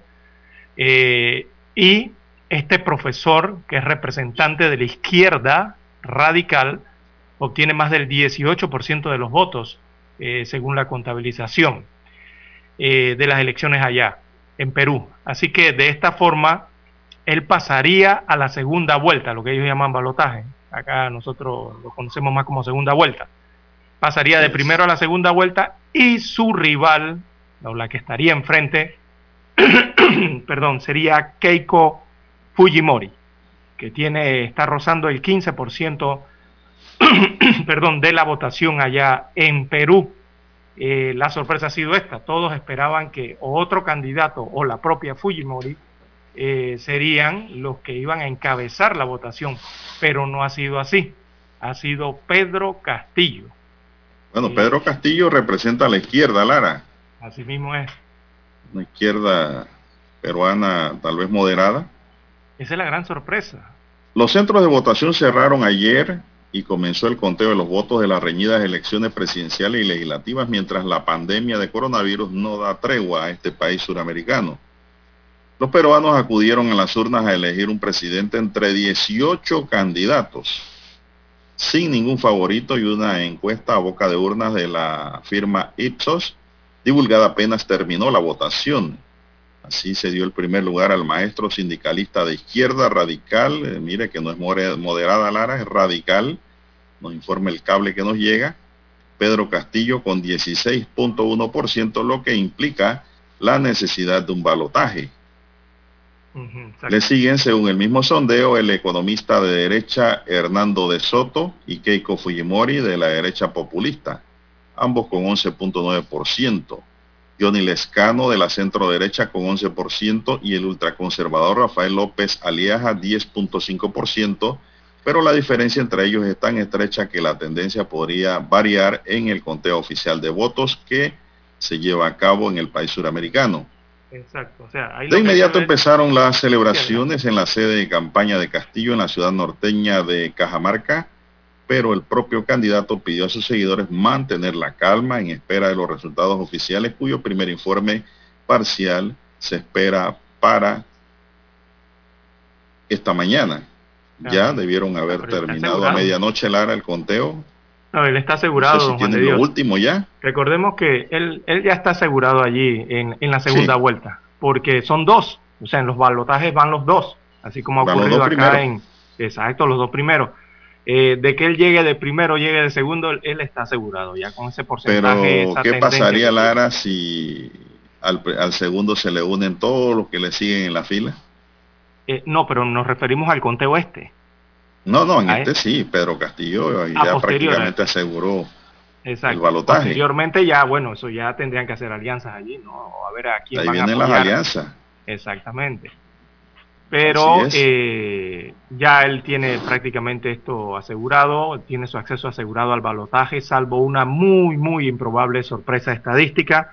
Eh, cuando hablan de eso y, y, él todavía espera los resultados finales, es porque sabe que Perú eh, una cosa es la votación, la tendencia de la votación en las capitales, sobre todo en, Lima, y otra es la tendencia que se registra hacia las áreas más rurales en el Perú.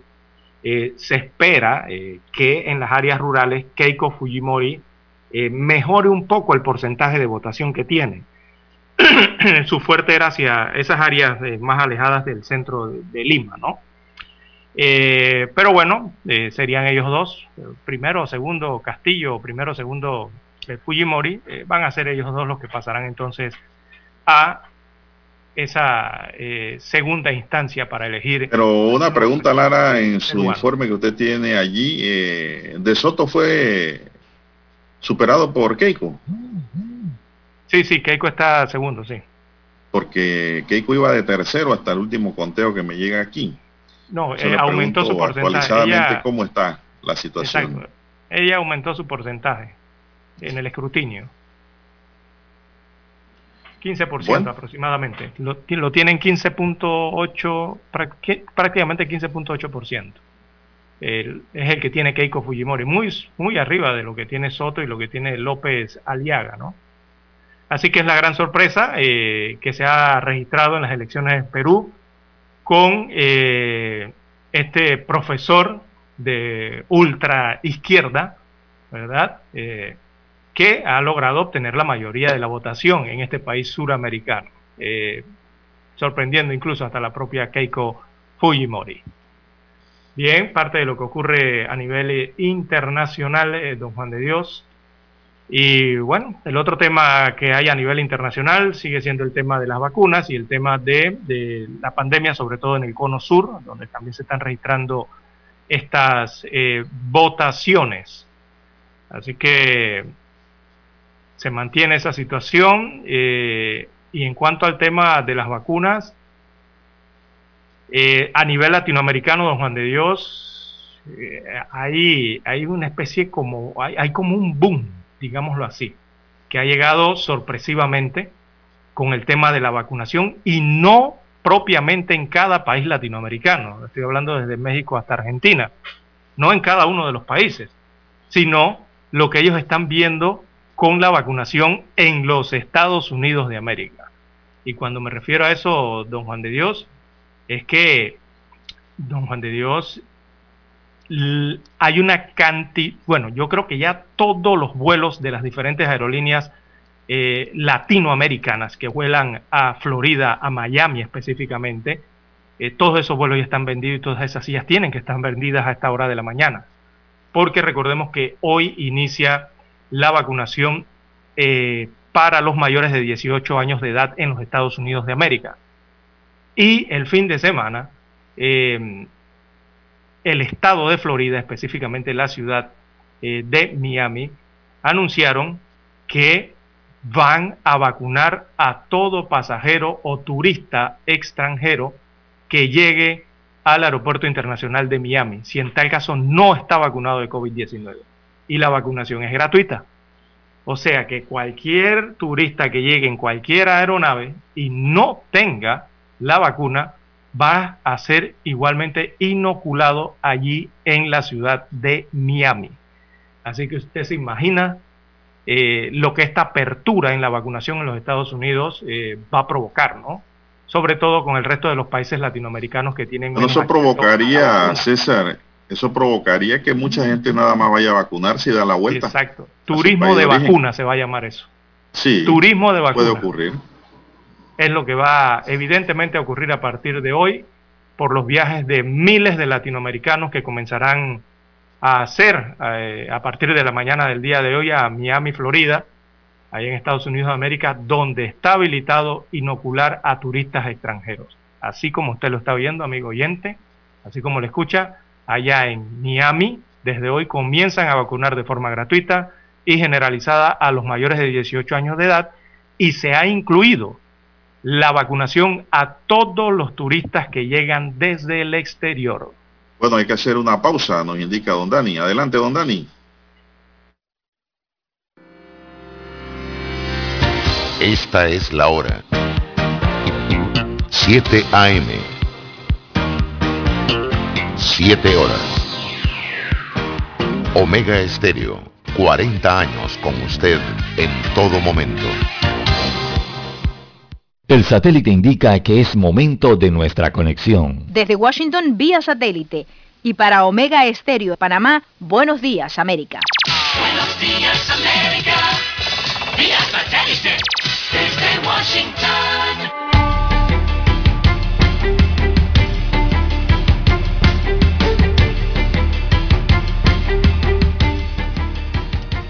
Washington les informa Henry Llanos. La Organización Mundial de la Salud advierte sobre el aumento de casos de COVID-19 y cita la complacencia con las vacunas. Nos informa Luis Alberto Facal. La Organización Mundial de la Salud advierte que los casos y las muertes por COVID-19 están aumentando a nivel mundial en parte debido al entorno de complacencia en el sentido de que las vacunas detendrán la propagación de la enfermedad. El más reciente informe de la OMS confirma más de 133,5 millones de casos de infecciones por coronavirus y casi 3 millones de muertes en todo el mundo. Los datos muestran un aumento preocupante en los casos y muertes en todas las regiones del mundo, con África un poco menos afectada que otras regiones. Luis Alberto Facal, Voz de América, Washington. El secretario de Estado de Estados Unidos criticó a China el domingo por su respuesta temprana y lenta a la amenaza del coronavirus hace más de un año, indicando que condujo a resultados más atroces en todo el mundo de lo que podría haber sido de otra manera. Creo que China sabe que en las primeras etapas de COVID no hizo lo que tenía que hacer, que era en tiempo real dar acceso a expertos internacionales en tiempo real, compartir información en tiempo real, proporcionar transparencia real, dijo Anthony Blinken. Ecuador le dijo no al socialismo del siglo XXI y eligió a Guillermo Lazo de derecha como presidente. Desde Quito nos informa Giselle Jacome. Los ecuatorianos acudieron a las urnas para elegir a quién dirigirá su país por los próximos cuatro años. El candidato de la derecha, Guillermo Lazo, logró más de 52,50% de los votos y ante esto el candidato electo agradeció a los ciudadanos.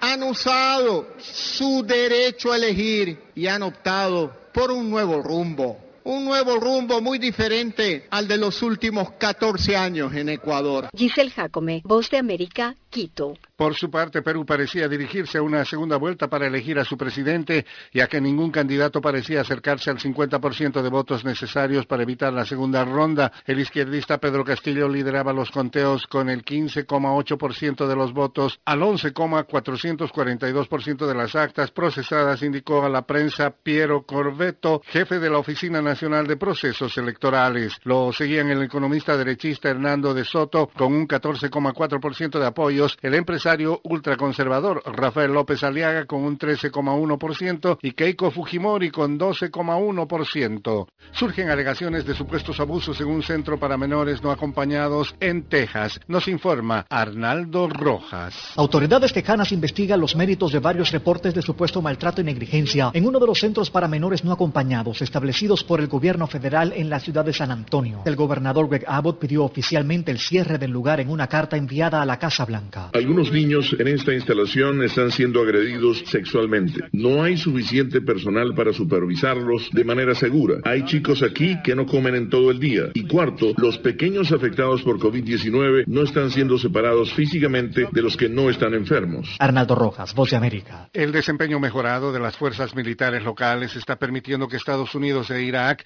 miren hacia el día en que las fuerzas estadounidenses ya no serán necesarias para ayudar a Bagdad a evitar la amenaza del grupo terrorista Estado Islámico y sus remanentes. En un comunicado emitido luego de conversaciones virtuales entre el secretario de Estado de Estados Unidos, Anthony Blinken, y el ministro de Relaciones Exteriores iraquí, Fuad Hussein, los dos países acordaron embarcarse en conversaciones técnicas destinadas a establecer un cronograma para la salida de las tropas de combate estadounidenses. Casi 19.000 menores no acompañados fueron interceptados en marzo por efectivos de la patrulla fronteriza en el extremo sur del país, según cifras del gobierno, cuyo mensaje de que la frontera está cerrada pareciera no estar resonando.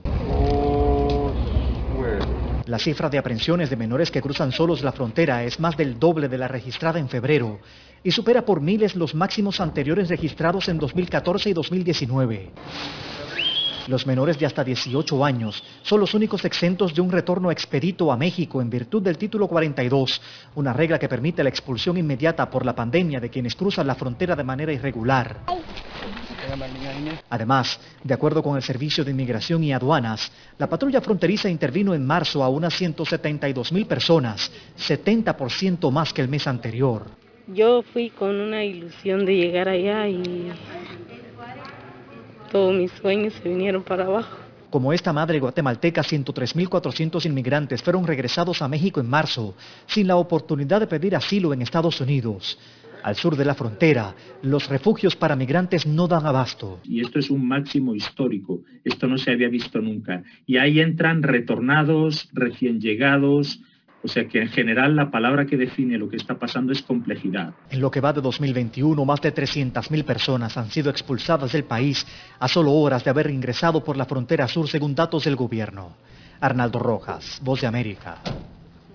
Desde Washington vía satélite y para Omega Estéreo de Panamá hemos presentado Buenos Días América. Buenos Días América vía satélite desde Washington. La mejor franja informativa matutina está en los 107.3 FM de Omega Estéreo, 530 AM.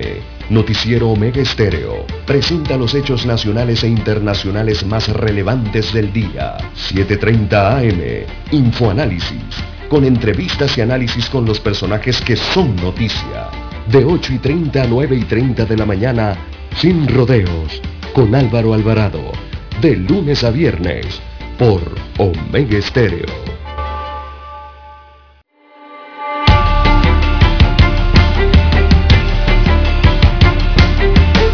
Bien, bien, bien, continuamos amigos y amigas ya en la última media hora de noticias de su noticiero Omega Estéreo, el primero con las últimas, la noticia comentada, la noticia analizada.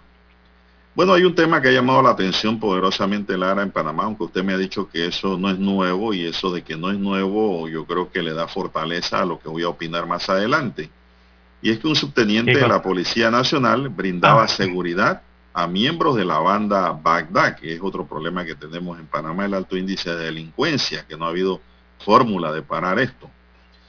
La investigación que desde 2017 adelanta la Fiscalía de Drogas a la banda Bagdad reveló que esa red criminal tenía en su nómina al subteniente de la Policía Nacional, de quien no se revela su nombre, quien se encargaba de dar seguridad, abrir retenes si era necesario y escoltar automóviles que transportaban la droga. Estos detalles de la operación Neptuno quedaron al descubierto durante la audiencia en la que imputaron cargos a 19 presuntos miembros de esa organización criminal a quienes se les impuso la medida cautelar de detención provisional. Durante la audiencia en la que se dieron detalles de las escuchas telefónicas e informes de inteligencia se descubrió un listado de que de entre 25 a 50 personas en los que se sospecha hay policías también aparte del subteniente quienes colaboraban con la pandilla para evadir cercos policiales. Se conoció que, por ejemplo, este grupo celebró reuniones en Coronado y Playa Blanca y que en ambos eventos contó con la, co la colaboración de agentes policiales que no permitieron que sus vehículos fueran revisados en los retenes cuando iban para allá. Además, ese grupo daba vigilancia a las patrulleras del Servicio Nacional Aeronaval que se encontraban ancladas en la base naval de Rodman.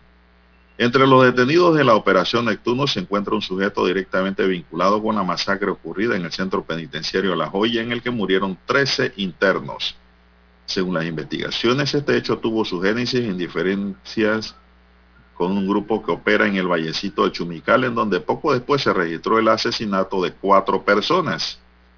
Según las investigaciones, ese, ese grupo criminal tiene cuatro centros de operaciones.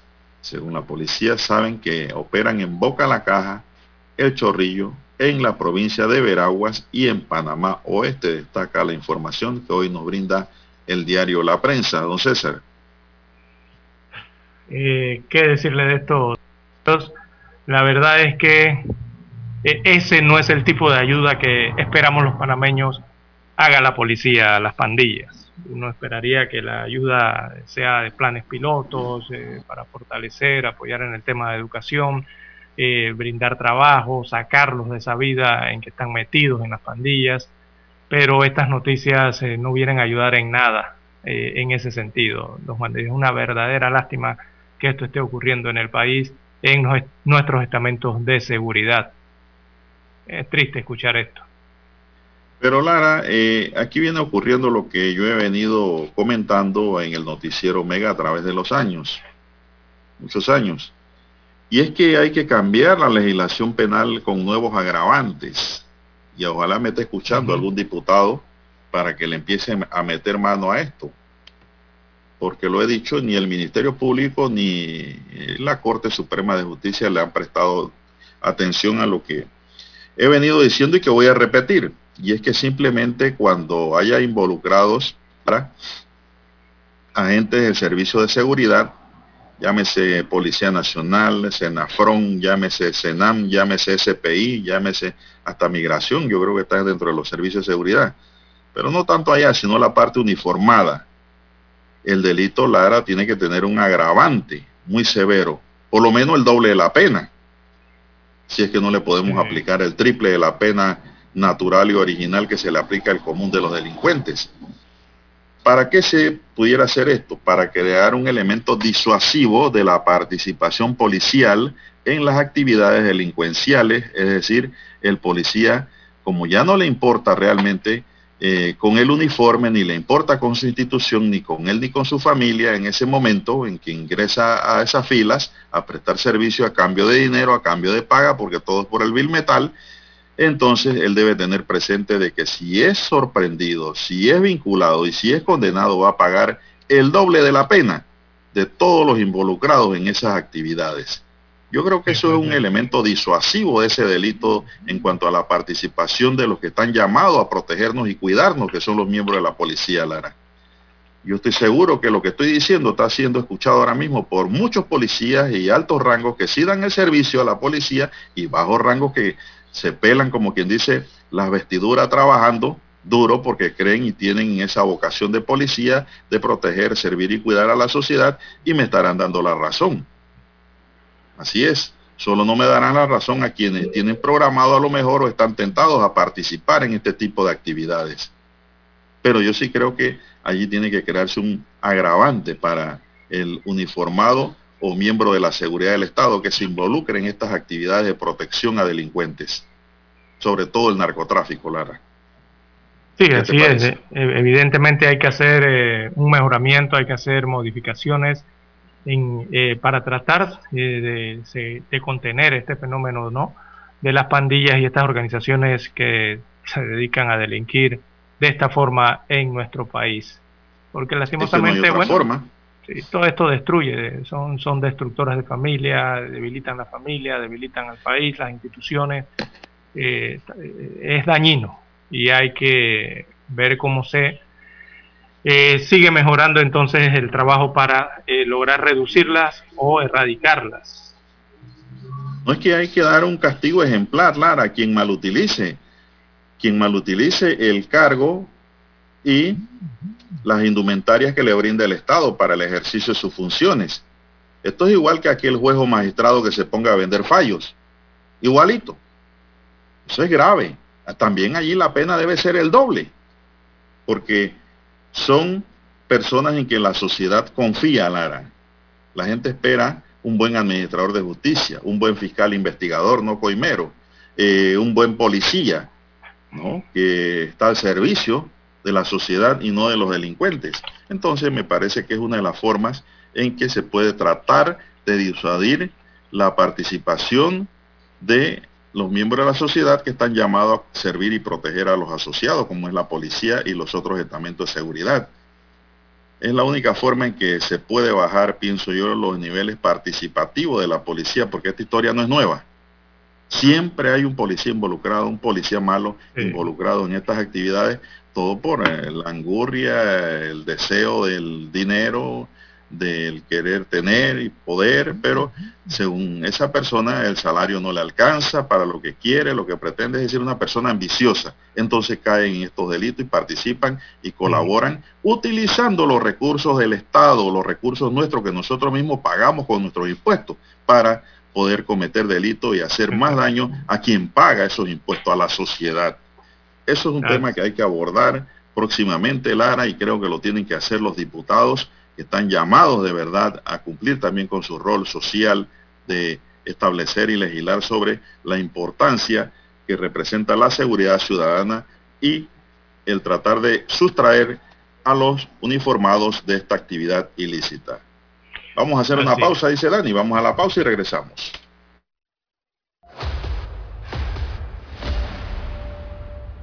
Desde los estudios de Omega Estéreo, establecemos contacto vía satélite con la voz de América. Desde Washington, presentamos el reportaje internacional.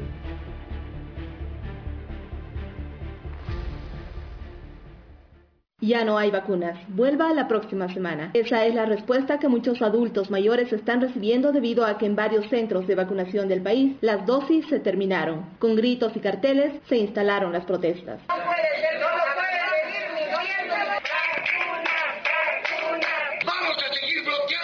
Y vamos a declararnos en huelga de hambre. Ante estas quejas, el presidente Luis Arce reconoció que hubo inconvenientes en los contratos con las proveedoras y que la escasez es un problema a nivel mundial. Sin embargo, acusó a los países desarrollados de acaparar todas las vacunas. Nos están dejando nuestros países, a los más humildes, países pobres, no están pudiendo llegar todas las vacunas que están siendo concentradas, acaparadas. El gobierno boliviano anunció que presentará una queja formal ante la comunidad de estados latinoamericanos y caribeños y en todos los foros internacionales para denunciar lo que considera es el monopolio en la adquisición de vacunas anti-COVID. Por otro lado, el senador opositor Rodrigo Paz Pereira en entrevista con La Voz de América explicó su propuesta de consolidar una alianza entre el gobierno y la empresa privada para alcanzar la inmunización del 70% de la población lo antes posible. Bolivia tiene un millón de vacunas compradas, pero solo en estos meses, desde el año pasado, hemos podido distribuir el 30% de esas vacunas.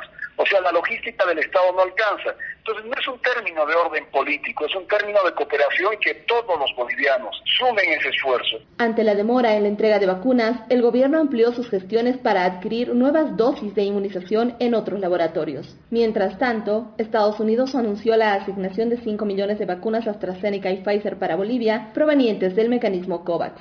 Fabiola Chambi, Voz de América, Bolivia. Escucharon vía satélite desde Washington el reportaje internacional. Para anunciarse en Omega Estéreo, marque el 269-2237. Con mucho gusto le brindaremos una atención profesional y personalizada. Su publicidad en Omega Estéreo. La escucharán de costa a costa y frontera a frontera. Contáctenos 269-2237. Gracias. 7.30 AM. Infoanálisis. Con entrevistas y análisis con los personajes que son noticia. La mejor franja informativa matutina está en los 107.3 FM de Omega Estéreo. Cadena Nacional.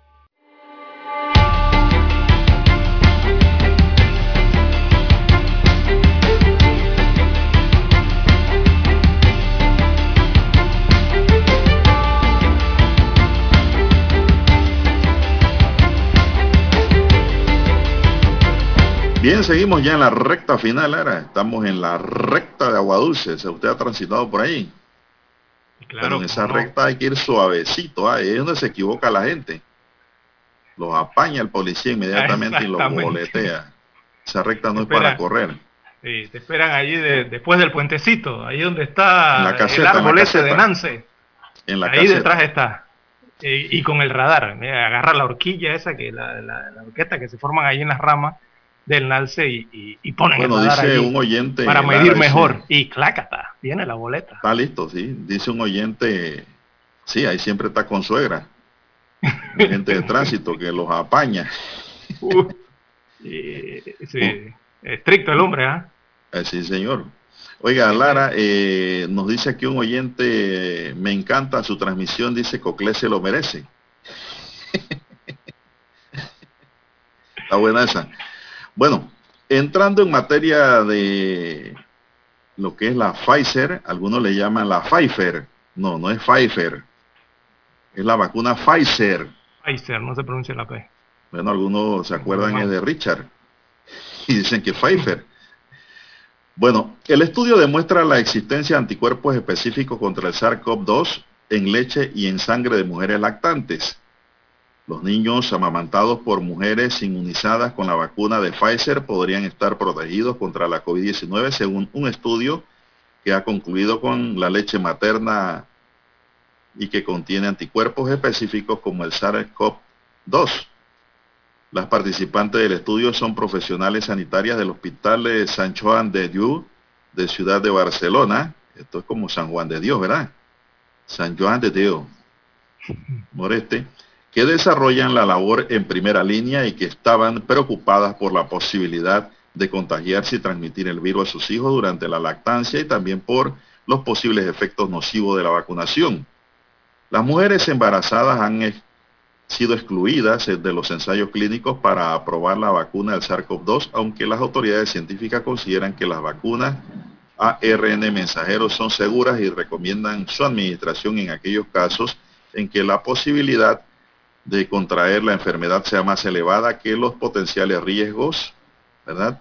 de la vacunación y dejan la decisión de mantener la lactancia en manos de las madres. En este contexto y tras detectar que profesionales sanitarias querían vacunarse sin abandonar la lactancia, el Parque Sanitario de San Juan de Dios impulsó el estudio del LAT COVID publicado en MECRIP. Los resultados alientan a todas las mujeres lactantes que estén dando el pecho a vacunarse con las vacunas basadas en el ARN mensajero sin interrumpir el amamantamiento.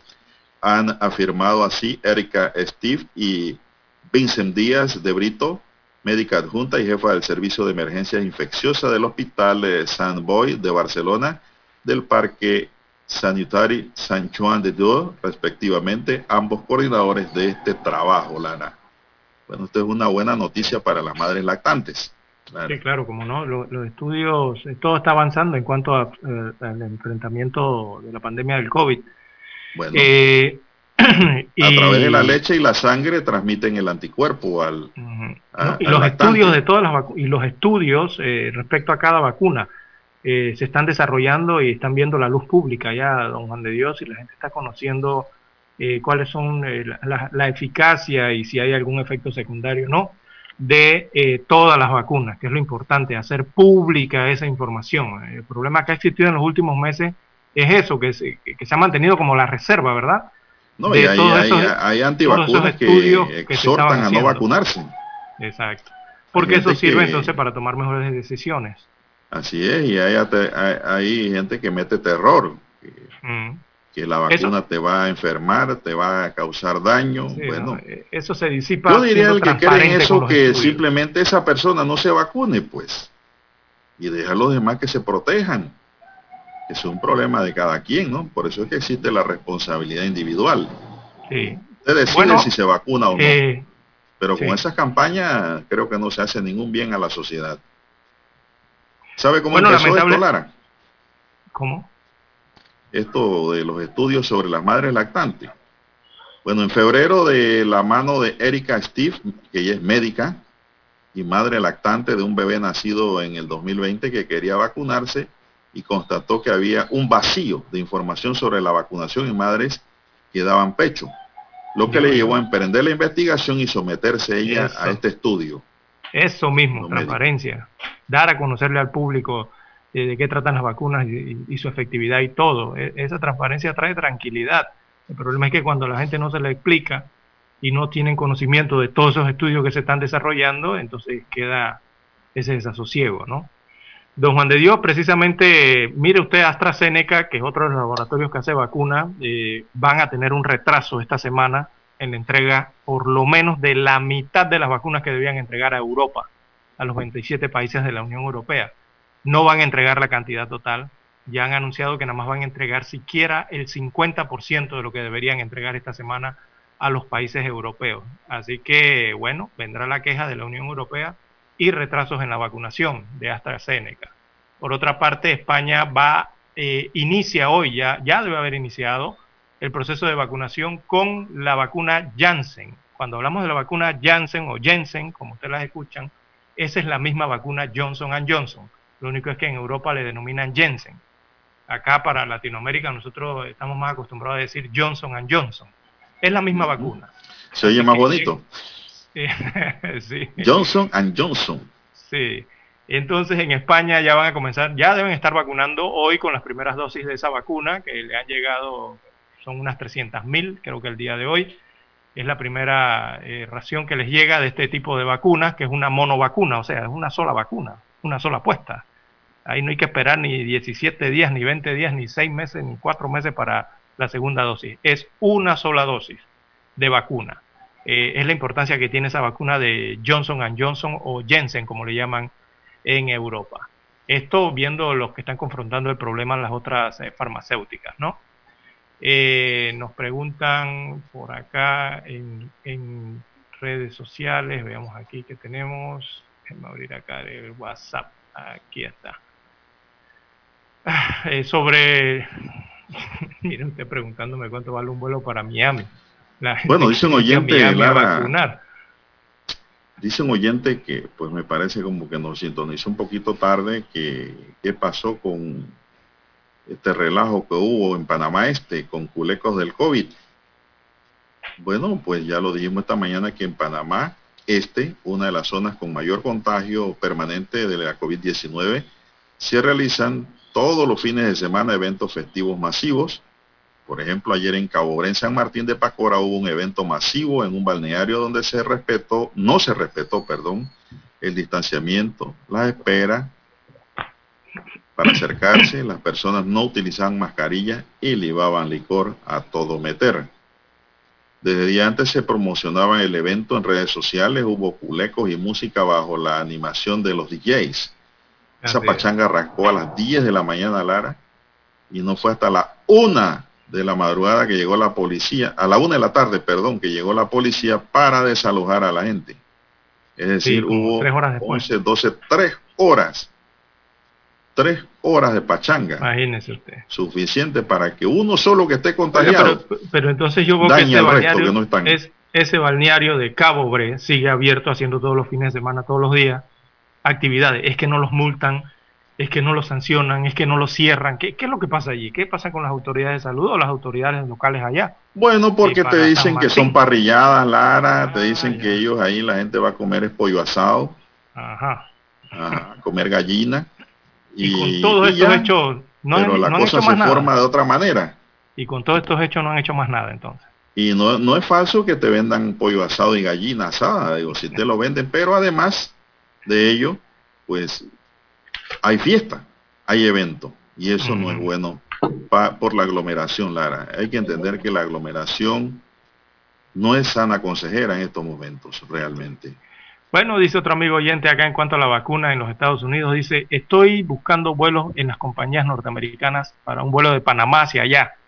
Estoy buscando estos días de fin de semana para ir a vacunarme y para otros conocidos que se van a vacunar conmigo a ese lugar, dice. O sea que este, es, completamente confirmado esto del turismo de vacuna hacia Miami, Estados Unidos, don Juan de Dios, donde está habilitado inocular gratuitamente a turistas que lleguen desde el extranjero. Así que ya nos podemos imaginar que no habrá asientos disponibles en ninguna de las compañías aéreas que viajan para allá o de las de los eh, las conexiones que se hacen aquí, ¿no? También hacia Miami, Estados Unidos por esta decisión del estado de Florida. Bueno, así están las cosas. Don Dani, usted nos indica ya, yo creo que hemos llegado al final, son las 7.27 minutos. En el tablero de controles nos acompañó don Daniel Enrique Arauz Pinto y en transmisión en vivo desde provincias centrales. César Lara. Y un servidor Juan de Dios Hernández Sanjur también.